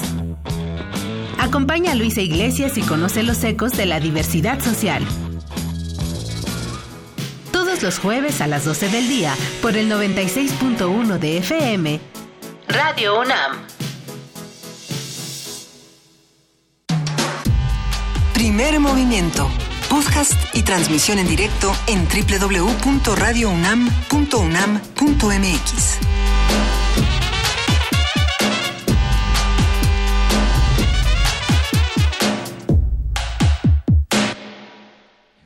Primer movimiento a las 9 con 10 de la mañana. Está en su tercera hora saludando aquí Miguel Ángel Quemain y Luisa Iglesias.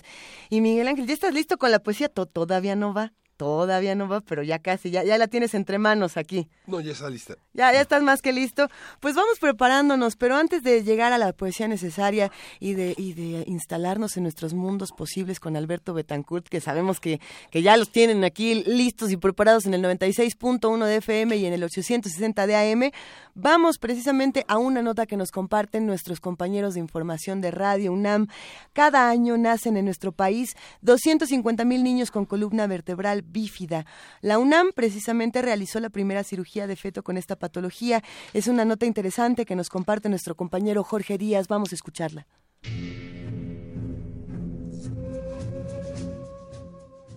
La Secretaría de Salud de Querétaro, con el apoyo de la UNAM Campus Juriquilla, inició el proyecto de cirugía fetal que hasta la fecha ha realizado más de 400 intervenciones de diversos padecimientos, de corazón, de vías urinarias y otras, pero apenas en diciembre de 2016 la primera en México para corregir columna vertebral bífida en tres productos y todas con éxito. En México, esta enfermedad es muy frecuente pues afecta a uno de cada mil embarazos.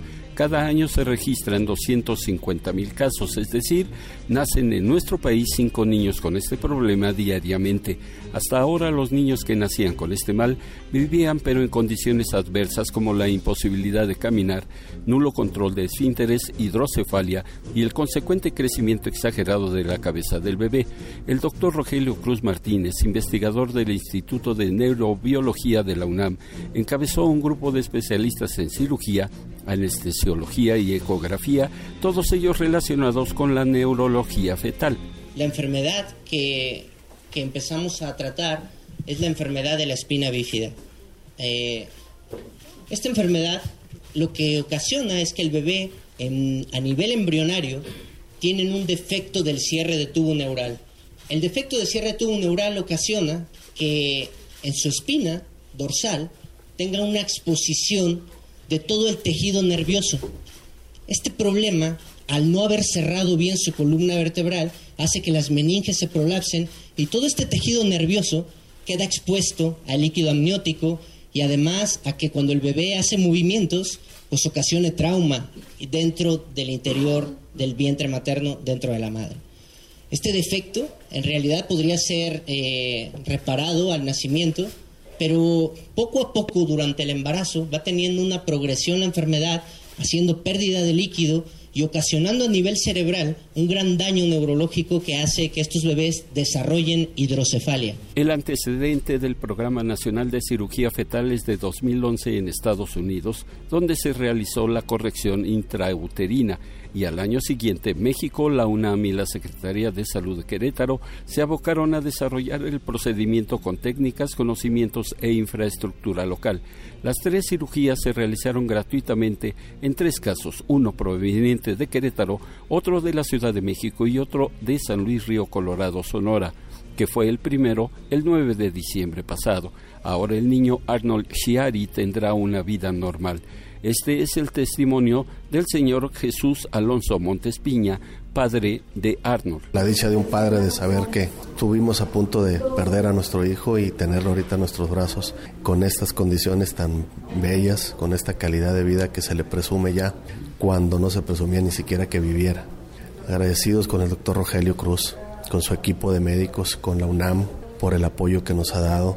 Gracias por, por esta labor que están haciendo y los felicito. Los felicito porque me queda claro que es el principio han estado ya haciendo obviamente muchas cirugías fetales, pero en el caso del mielomelingocele, que es el primero de, aquí con nosotros, pues bueno, eh, la dicha no cabe. Los dos bebés que ya nacieron fueron inscritos al programa de neurohabilitación neonatal diseñado por la doctora Talía Harmony Bailet, directora de la Unidad de Investigación en Neurodesarrollo de la UNAM.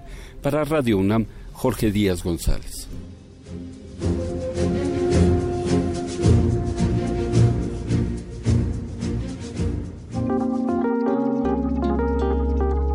Primer movimiento. Hacemos comunidad.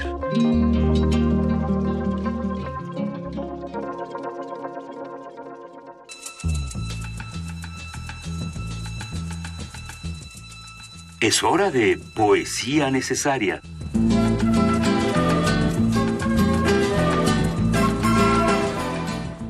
El día de hoy la poesía necesaria le toca a Miguel Ángel Quemain. Querido Miguel Ángel, ¿Qué tienes entre tus manos en este momento? Pues casi siempre tengo entre mis manos a Angelina Muñiz Suberman, que es una doctora en letras eh, muy importante en nuestra eh, casa de estudios en la Universidad Nacional Autónoma de México.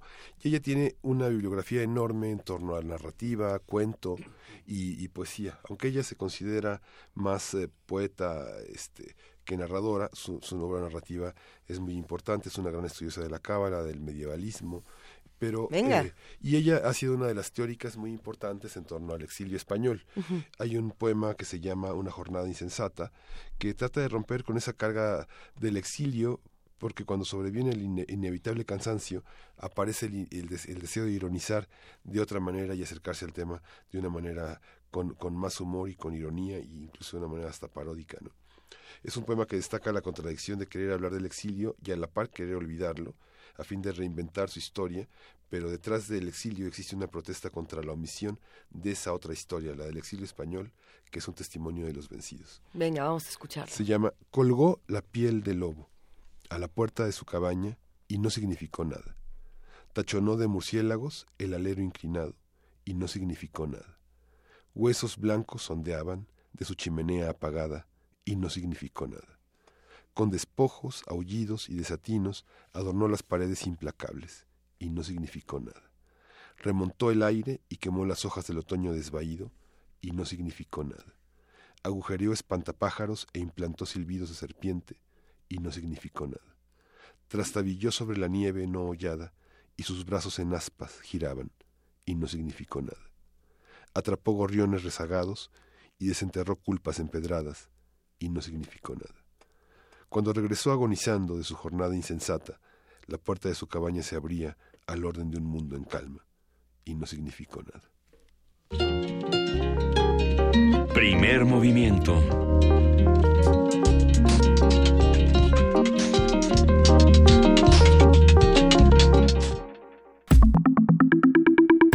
La mesa del día. Para resignificar al mundo este jueves, precisamente llegan los mundos posibles del doctor Alberto Betancourt, doctor en historia, profesor de la Facultad de Filosofía y Letras de la UNAM y coordinador precisamente del Observatorio del G20 de la misma facultad. Queridísimo Alberto Betancourt, muy buenos días, ¿cómo estás? Hola Luisa, muy buenos días, qué gusto estar aquí. Miguel Ángel, Hola, mucho gusto en Muchas gracias, igual. Bienvenido aquí a tus, mundos posibles. Ah, ¿qué, ha pasado? ¿Por dónde nos vamos a ir esta mañana? Pues el día de hoy quisiera yo proponerles que lancemos una mirada mexicana a un problema universal, eh, la existencia de las armas nucleares y particularmente los arsenales nucleares estadounidenses.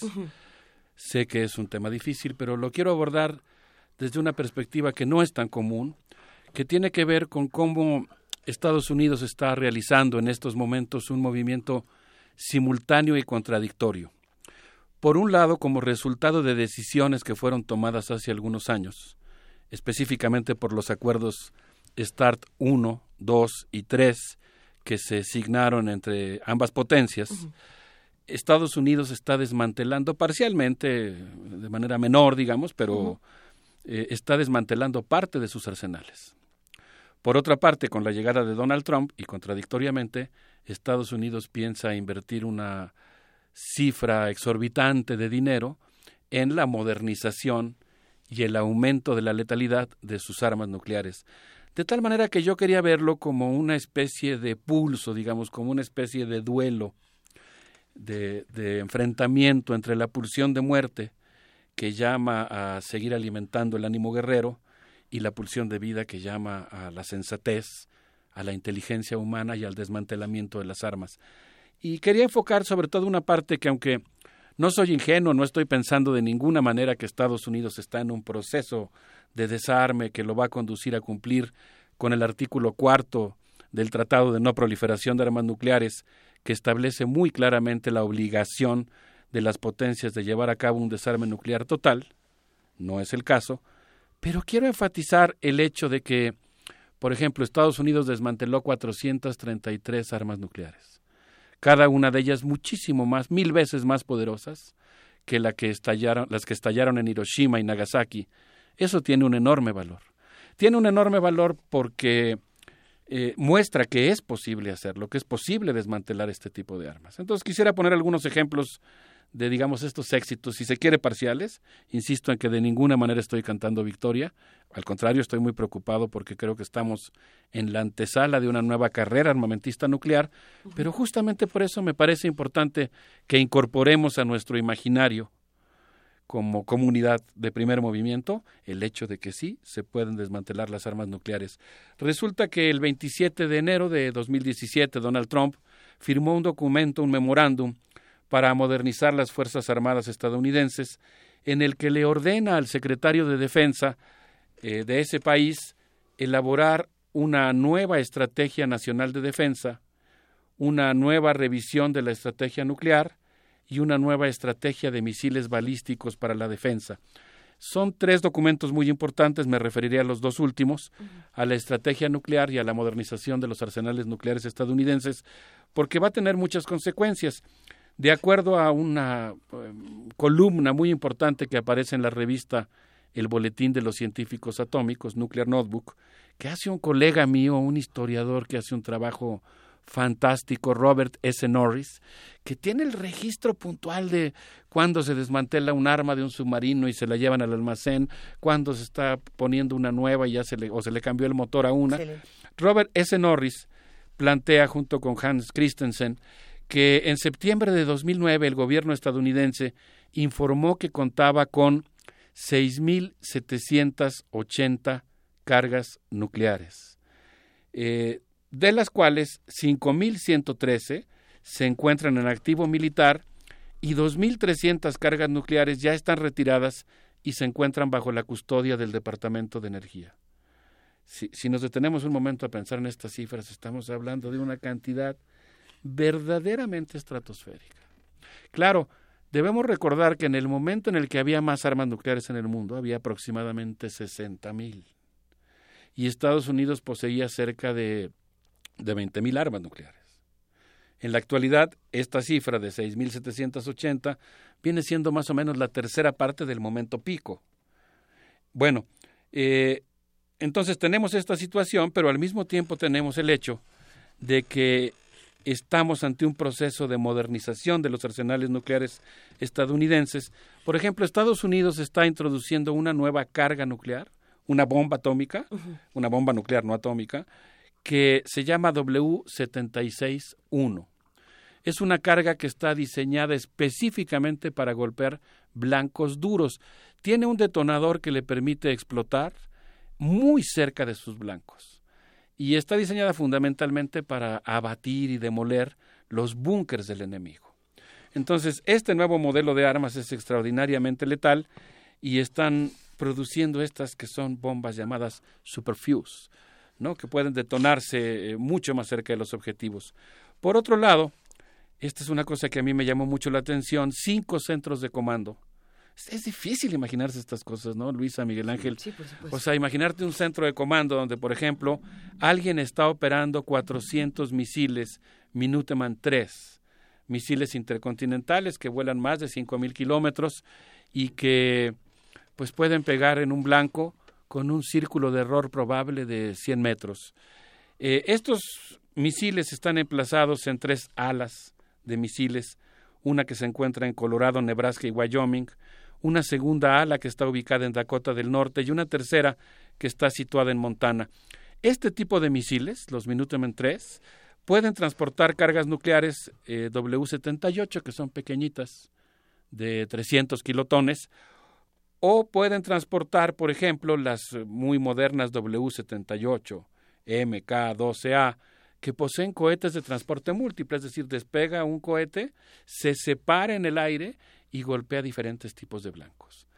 Entonces, eh, pues por ejemplo, eh, Estados Unidos está modernizando sus misiles, sus vehículos de transporte, sus cohetes de transporte de carga, y según nos dice Robert S. Norris, estos nuevos misiles Minuteman 3 solamente mantienen la carrocería de los anteriores, pero han cambiado prácticamente todos sus dispositivos, de tal manera que es como si tú tuvieras un automóvil que mantiene la misma carrocería, pero le cambiaste el motor, le cambiaste la computadora, le cambiaste el sistema de suspensión, y en el caso de estos misiles fundamentalmente se les cambió el sistema de comunicación a un tipo de, eh, digamos, comunicación que depende de los satélites Milstar, un nuevo sistema de satélites de defensa que ha desplegado Estados Unidos, que tiene un sistema de alta frecuencia extremadamente avanzado para sus comunicaciones militares.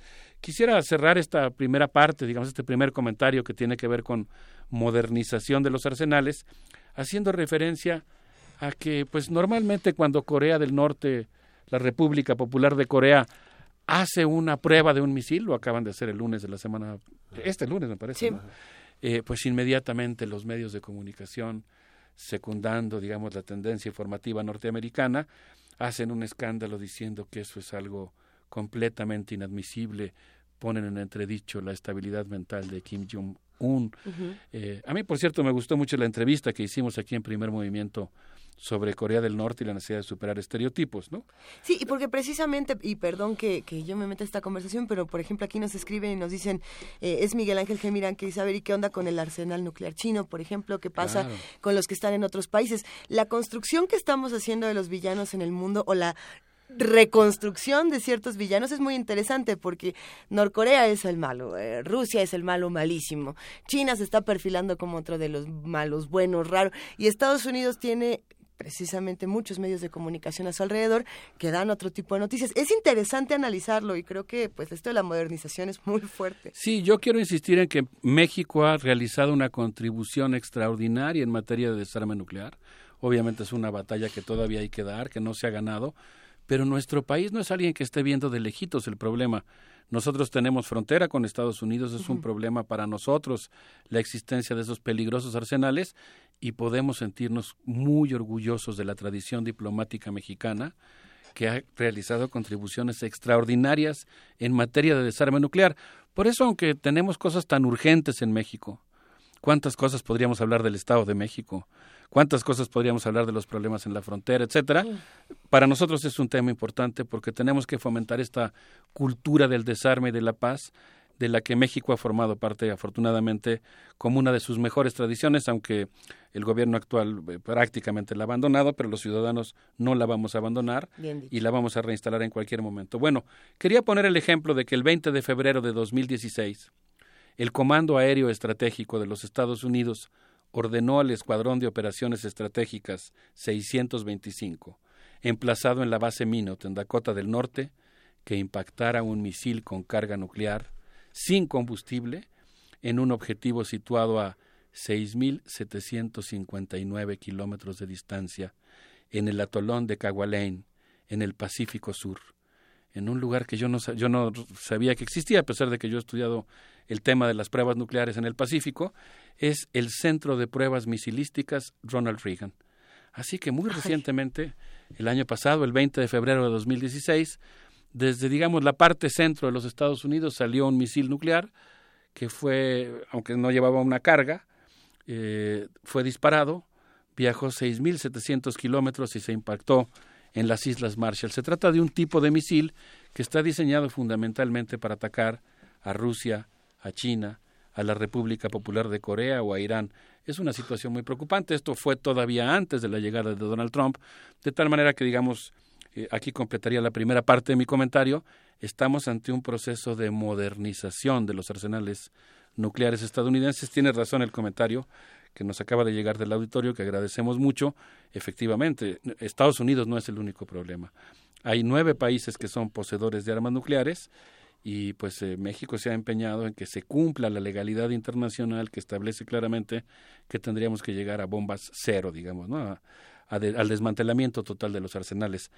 Algo que por supuesto suena difícil por el momento, pero que es importante mantener como un objetivo de la sociedad civil mundial. Si les parece bien, creo que podríamos escuchar Personal Jesus de Johnny Cash. ¿Este es el cover que le hace a The Patch Mode? Ajá, así es. Eso. Vamos a, a, ver qué les parece y regresamos a platicar ahora de la pulsión de vida. Eterna vida, Johnny Cash.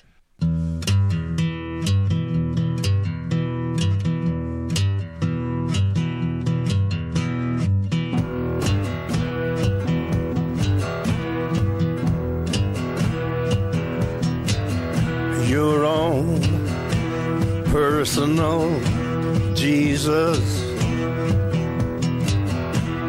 Someone to hear your prayers, someone who cares. Your own personal Jesus. Someone to hear your prayers, someone who's there.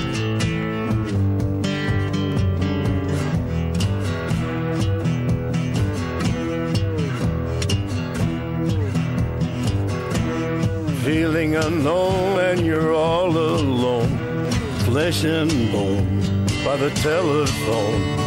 Lift up the receiver, I'll make you a believer. Take second best, put me to the test. Things on your you need to confess. I will deliver, you know I'm a forgiver.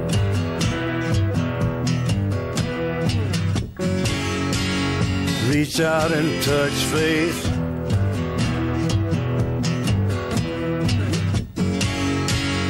Reach out and touch faith. Your own personal Jesus.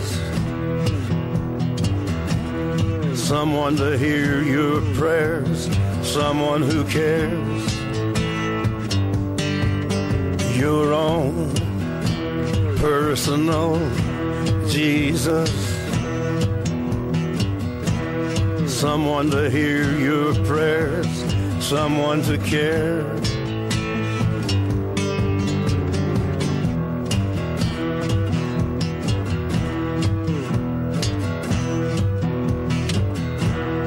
Feeling unknown and you're all alone, flesh and bone by the telephone Lift up the receiver, I'll make you a believer. I will deliver, you know I'm a forgiver.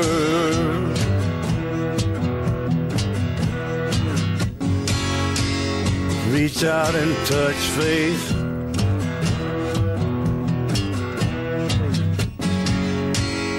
Reach out and touch faith.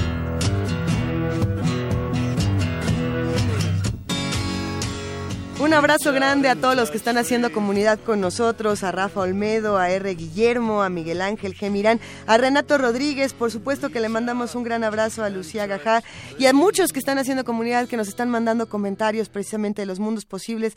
Ya nos dijo por aquí, ah, mira, el, el Zarco dice que, que Alberto Betancourt siempre llega a poner el orden con la música.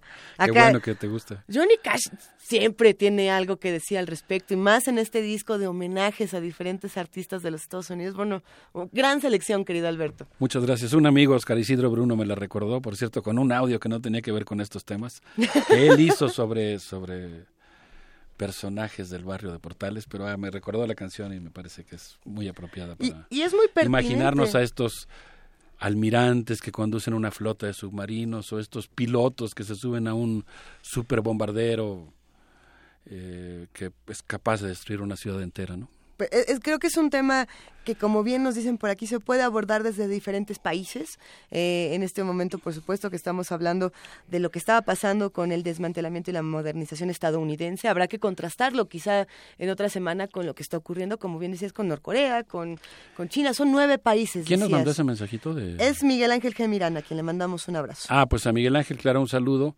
E, efectivamente, yo lo que quisiera hacer es ir acercándonos al tema de la preocupante situación que existe actualmente en el mar de China eh, por la tensión que ha aumentado por la próxima realización de un gran ejercicio militar que va a hacer Estados Unidos cerca de la península de, en la península de Corea en los mares de, eh, de, los alrededores de la península de Corea y en la frontera marítima con la República Popular de Corea eh, lo cual explica un poco la, el lanzamiento de misiles que hizo ese país recientemente. Como la situación ahí va a ser muy complicada, creo que efectivamente vale la pena asomarnos al tema de, de la tensión que hay en esa región, donde hay pues por lo menos cuatro o cinco países que tienen armas nucleares, que son China, Rusia, la República Popular de Corea eh, Estados Unidos, que está presente en Japón y en Corea del Sur, y Gran Bretaña. Entonces, eh, ese es un lugar del mundo al que habría que atender, yo creo. Pero por supuesto que me parece completamente pertinente y urgente recordar que nuestro país tiene una política completamente contraria. Habrá que ver si los que están eh, al cargo de, nuestra, de nuestro país están respetando esas políticas. Eso también será otro tema que después podemos abordar. Sí, nosotros como universitarios tenemos que hacer valer la mejor tradición diplomática mexicana, la responsabilidad que México ha tenido en relación a plantearse seriamente el tema del desarme.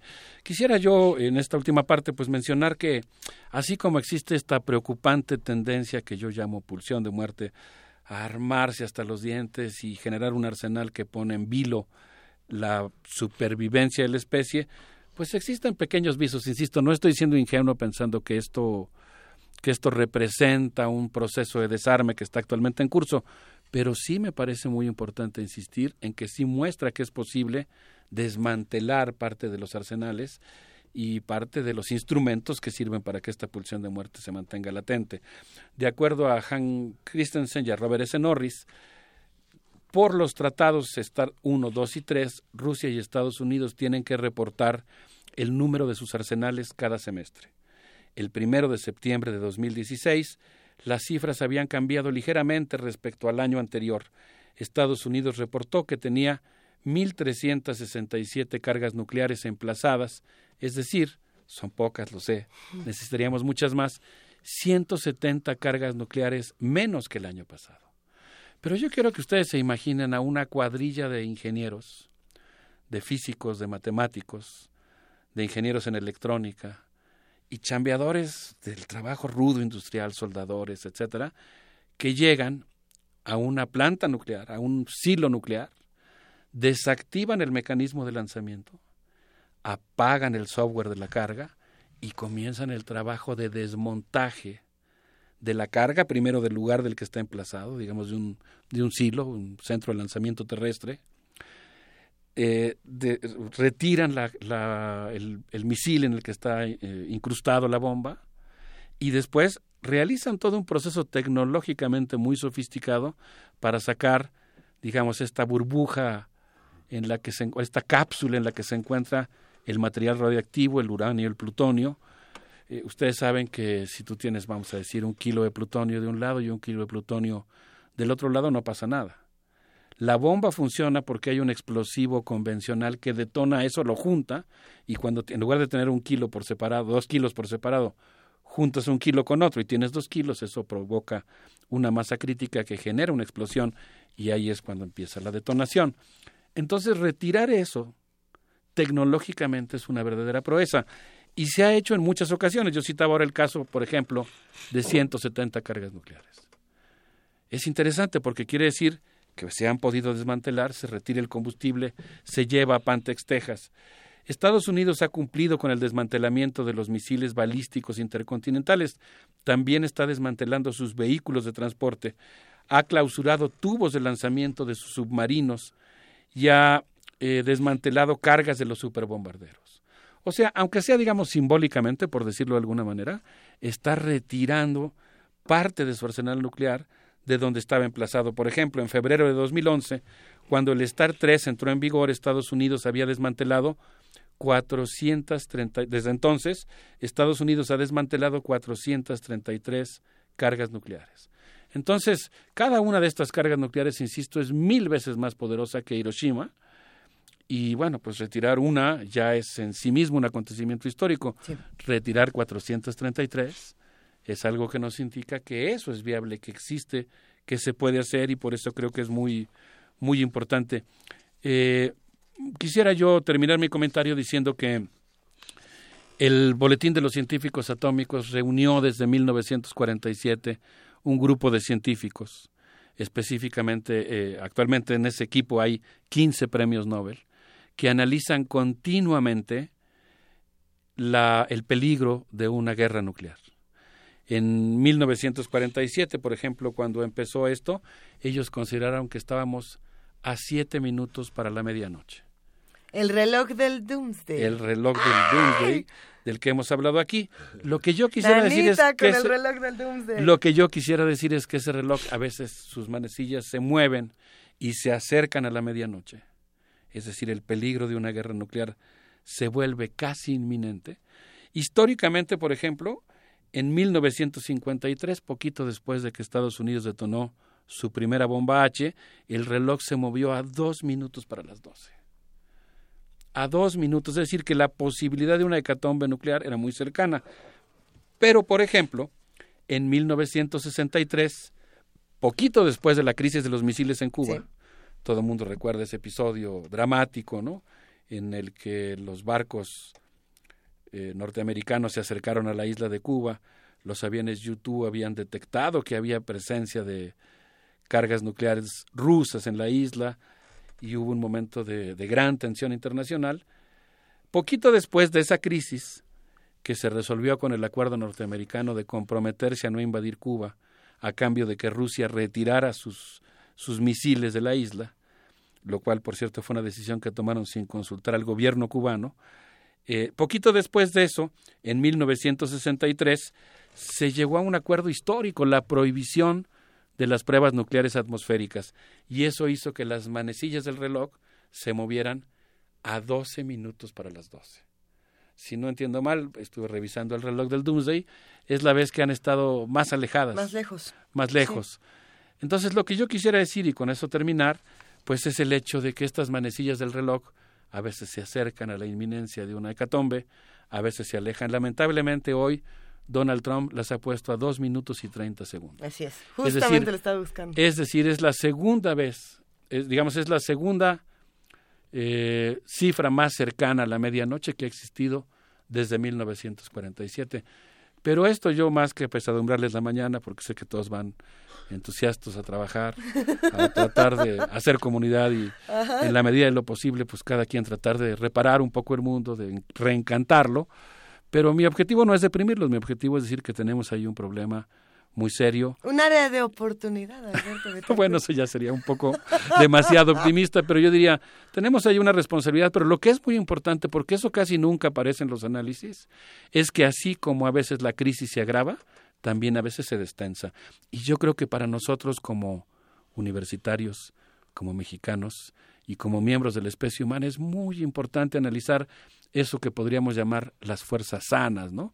Eso que podríamos decir los movimientos que van en la dirección correcta y definitivamente el desmantelamiento de estas 433 cargas nucleares, si bien se realizan en un contexto eh, que relativiza el triunfo por, por la presencia de las fuerzas negativas, pero me parece que es muy importante que en el imaginario nosotros sepamos que ese riesgo mortal para la especie humana se puede desmantelar y tenemos que tener muy claro que ese debe ser nuestro objetivo.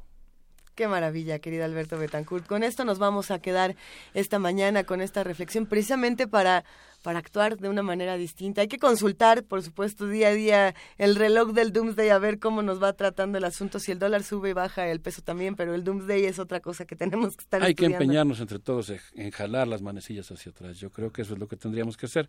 Les quería proponer, porque el Tratado de No Proliferación Nuclear de Armas Nucleares en 2015 se atoró cuando Medio Oriente estaba tratando de imitar algo que promovió nuestra universidad y nuestro país, que fue el Tratado de Tlatelolco y la desnuclearización de América Latina.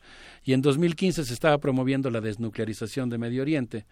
La oposición de tres países, que ustedes pueden imaginarse perfectamente cuáles son, impidió que se aprobara esa zona desnuclearizada y pues lamentablemente eso eh, abortó los posibles acuerdos de desarme históricos que iban a emanar de esa conferencia. Así que en homenaje a eso, yo les quisiera proponer que escucháramos a Abdullah Minegüey escuchando algo que se llama Ya Aguainei, que es una rola egipcia sobre esta situación. Excelente, queridísimo Alberto Betancourt. Muchísimas gracias. Luisa Miguel Ángel, pues que estén muy bien. Muy buen día para todos. Un abrazo.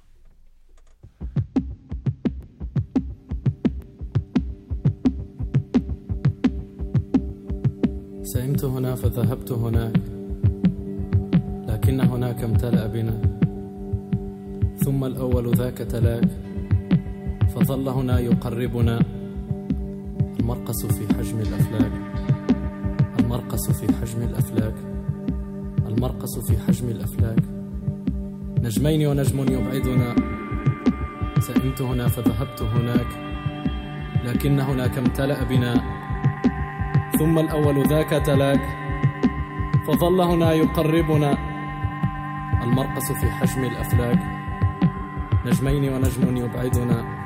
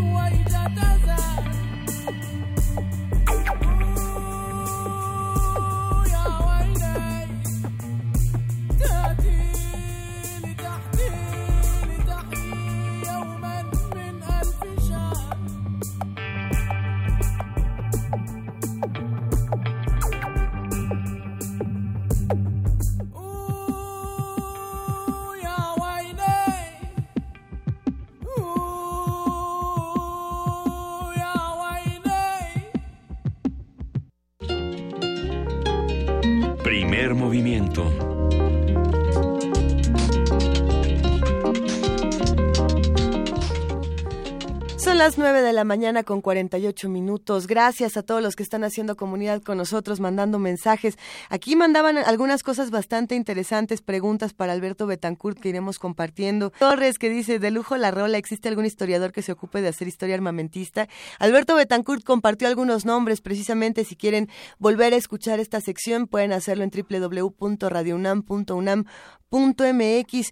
Y mira, fíjate qué interesante, Miguel Ángel, aquí nos escribe Fernando Valadez y nos dice, espero que Alberto le reconozca a Freud los términos de pulsión de muerte y vida, eros y tánatos, que precisamente comentábamos fuera del aire que sí, que estos términos empiezan con Freud, ¿no? sí, y justo, digo, Eduardo, Alberto lo, lo tiene muy claro, ¿no? Yo creo que esa, esa parte. Y ha sido uno de, los, uno de los conceptos más polémicos en el psicoanálisis, la pulsión de muerte, que muchos psicoanalistas niegan su existencia. ¿Y, ¿Y qué será? ¿Existe o no existe la pulsión de muerte? Yo creo que sí, yo creo que sí. Hay una carta de 1936 en la que le pide a Albert Einstein eh, sumarse a Freud a las iniciativas pacifistas de esos años. Y Freud le dice, mire, siempre va a haber guerra, es una pulsión natural que va hacia el silencio, hacia la destructividad. Es un concepto que Freud acuñó en 1923 y que todo el mundo, toda la comunidad científica se rió de él y que Freud guardó silencio un rato largo sobre el tema, pero uno de los destinos de la pulsión es la autodestrucción.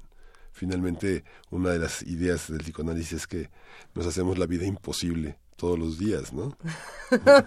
¿Quién se está haciendo la vida imposible? ¿Dónde se le están haciendo imposible? Escríbanos, estamos en arroba P Movimiento, en diagonal Primer Movimiento UNAM, y en el teléfono 55 36 43 39. Todavía nos quedan unos minutos para seguir hablando de estas pulsiones. Será interesante, a lo mejor hasta le deberíamos dedicar una mesa a ese tema de las pulsiones de vida y las pulsiones de muerte, desde dónde se han abordado. Por lo pronto, tenemos aquí una nota más de nuestros compañeros de la UNAM que precisamente nos cuentan que la UNAM instaló su primer laboratorio de investigación en ciencias agrogenómicas en la Escuela Nacional de Estudios Superiores, Campus León, Guanajuato. Toda la información la tiene nuestra compañera Dulce García. Vamos a escucharla. Para afrontar los nuevos retos que se presentan en la agricultura, la UNAM instaló en la ENES León su primer laboratorio de investigación en ciencias agrogenómicas. El objetivo es crear un área directamente vinculada con esta licenciatura para que desde los primeros semestres los estudiantes se familiaricen con las herramientas de investigación que requiere la carrera. El doctor Julio Vega, responsable del área de ciencias agrogenómicas, detalla el equipo con el cual cuenta este laboratorio. Iniciamos con el laboratorio de ciencias agronómicas hace un poco más de cuatro años, el 1 de junio del 2012. Tenemos cámaras de crecimiento con condiciones controladas para, para, para plantas, para microorganismos también. Estas cámaras de crecimiento para plantas lo que permiten es este, regular la temperatura y la luz. Los laboratorios incluyen también invernaderos que tenemos en, en el otro lado del, del, del campus hacemos ahí experimentos con plantas también, pero que requieren condiciones específicas de invernadero, ¿no? Que, o que son plantas muy grandes que no, que, no, que no podamos mantener aquí en cámaras de crecimiento. El Laboratorio de Ciencias Agrogenómicas de la ENES León también incluye equipos de biología molecular, como aparatos para hacer reacción en cadena de la polimerasa, para trabajar con el material genético de las plantas, así como para experimentar con microorganismos. El doctor Julio Vega asegura que laboratorios como este ponen a la UNAM y a México a la vanguardia en investigación científica. El objetivo, ¿no? Hacer investigación de calidad que sea comparable a la investigación que se hace en cualquier otro laboratorio en el mundo, en cualquier otra universidad, ¿no? Este, la mayoría de las universidades en Estados Unidos tienen este, laboratorios que se dedican a genómica de plantas, genómica de patógenos, de microorganismos, etcétera, y entonces era el momento que la, que la, universidad este, bueno, que tuviera un laboratorio similar, ¿no? ¿Para, para qué? Para mantenerse a, la vanguardia en eso.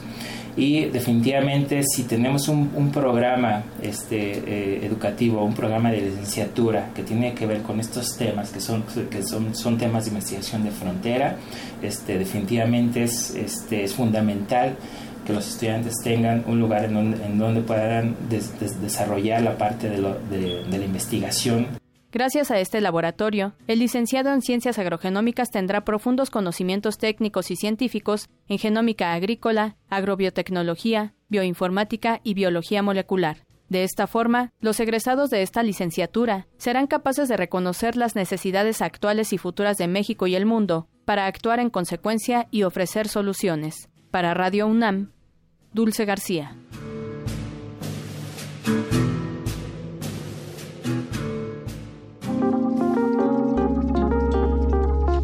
Primer movimiento. Hacemos comunidad. Ustedes no están para saberlo ni nosotros para contarles, pero fuera del aire estábamos hablando de homeopatía, de psicoanálisis, de Freud, de escritores, de escritoras. Estábamos hablando también de los avisos parroquiales de Radio UNAM y precisamente la sala Julián Carrillo, que está aquí en Adolfo Prieto 133, Colonia del Valle, nos está invitando, nos hace una invitación eh, bien interesante. Precisamente se está eh, poniendo en escena una vez más Helado Yaces Corazón, esta obra que nos presenta Teatro Gótico en la dirección de Eduardo Ruiz Aviñón, donde se habla de la vida de Mary Shelley, Mary y su monstruo, ella misma. Y, es un análisis, Miguel Ángel, que a mí me parece bellísimo, no solamente de, la criatura, que es algo de, lo que todo mundo habla y que todos tenemos muy claro, que bueno, el moderno Prometeo, la criatura de Victor Frankenstein siempre ha ahí, eh, pero quién era Mary Shelley y cómo hace un espejo con su criatura y cómo ella tuvo también una vida muy difícil siendo la esposa de Percy Shelley, que, bueno, era, no, no vamos a decir que era un misógino, pero podríamos decir que era un misoginazo.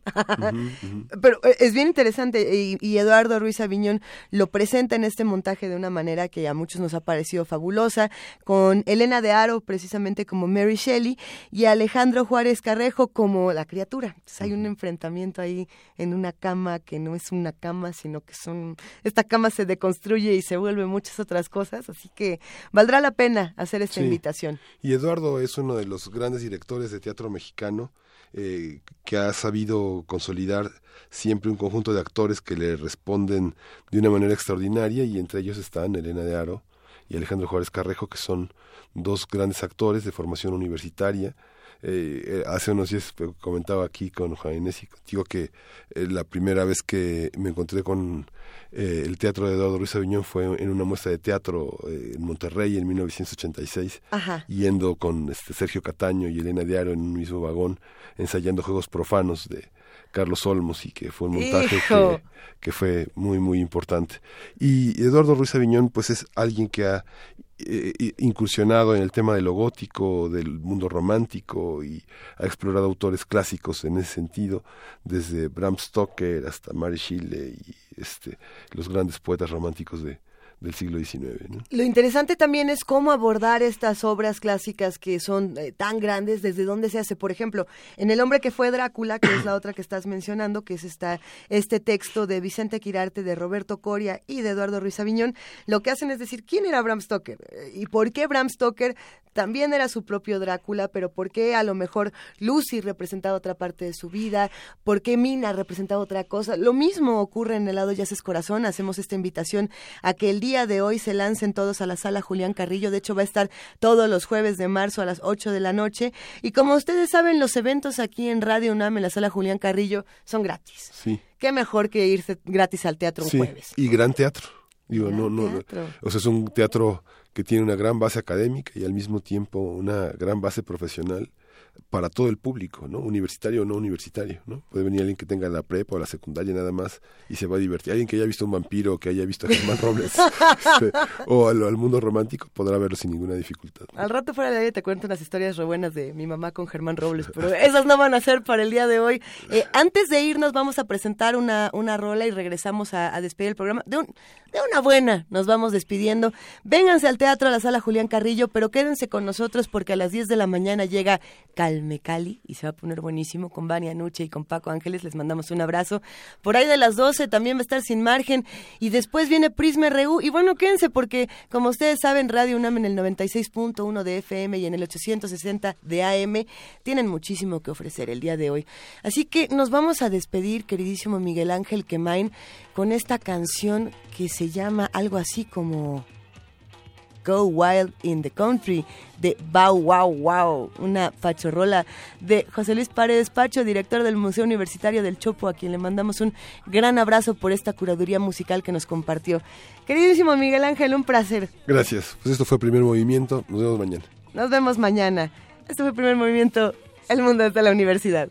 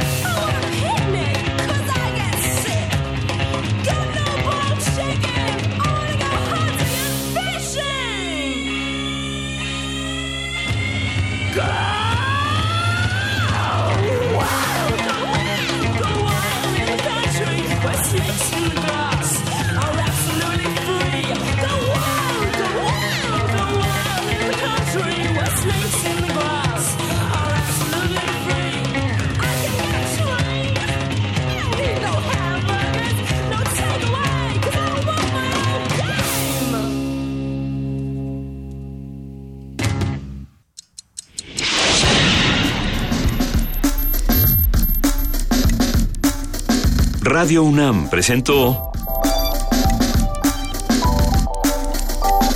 Primer movimiento.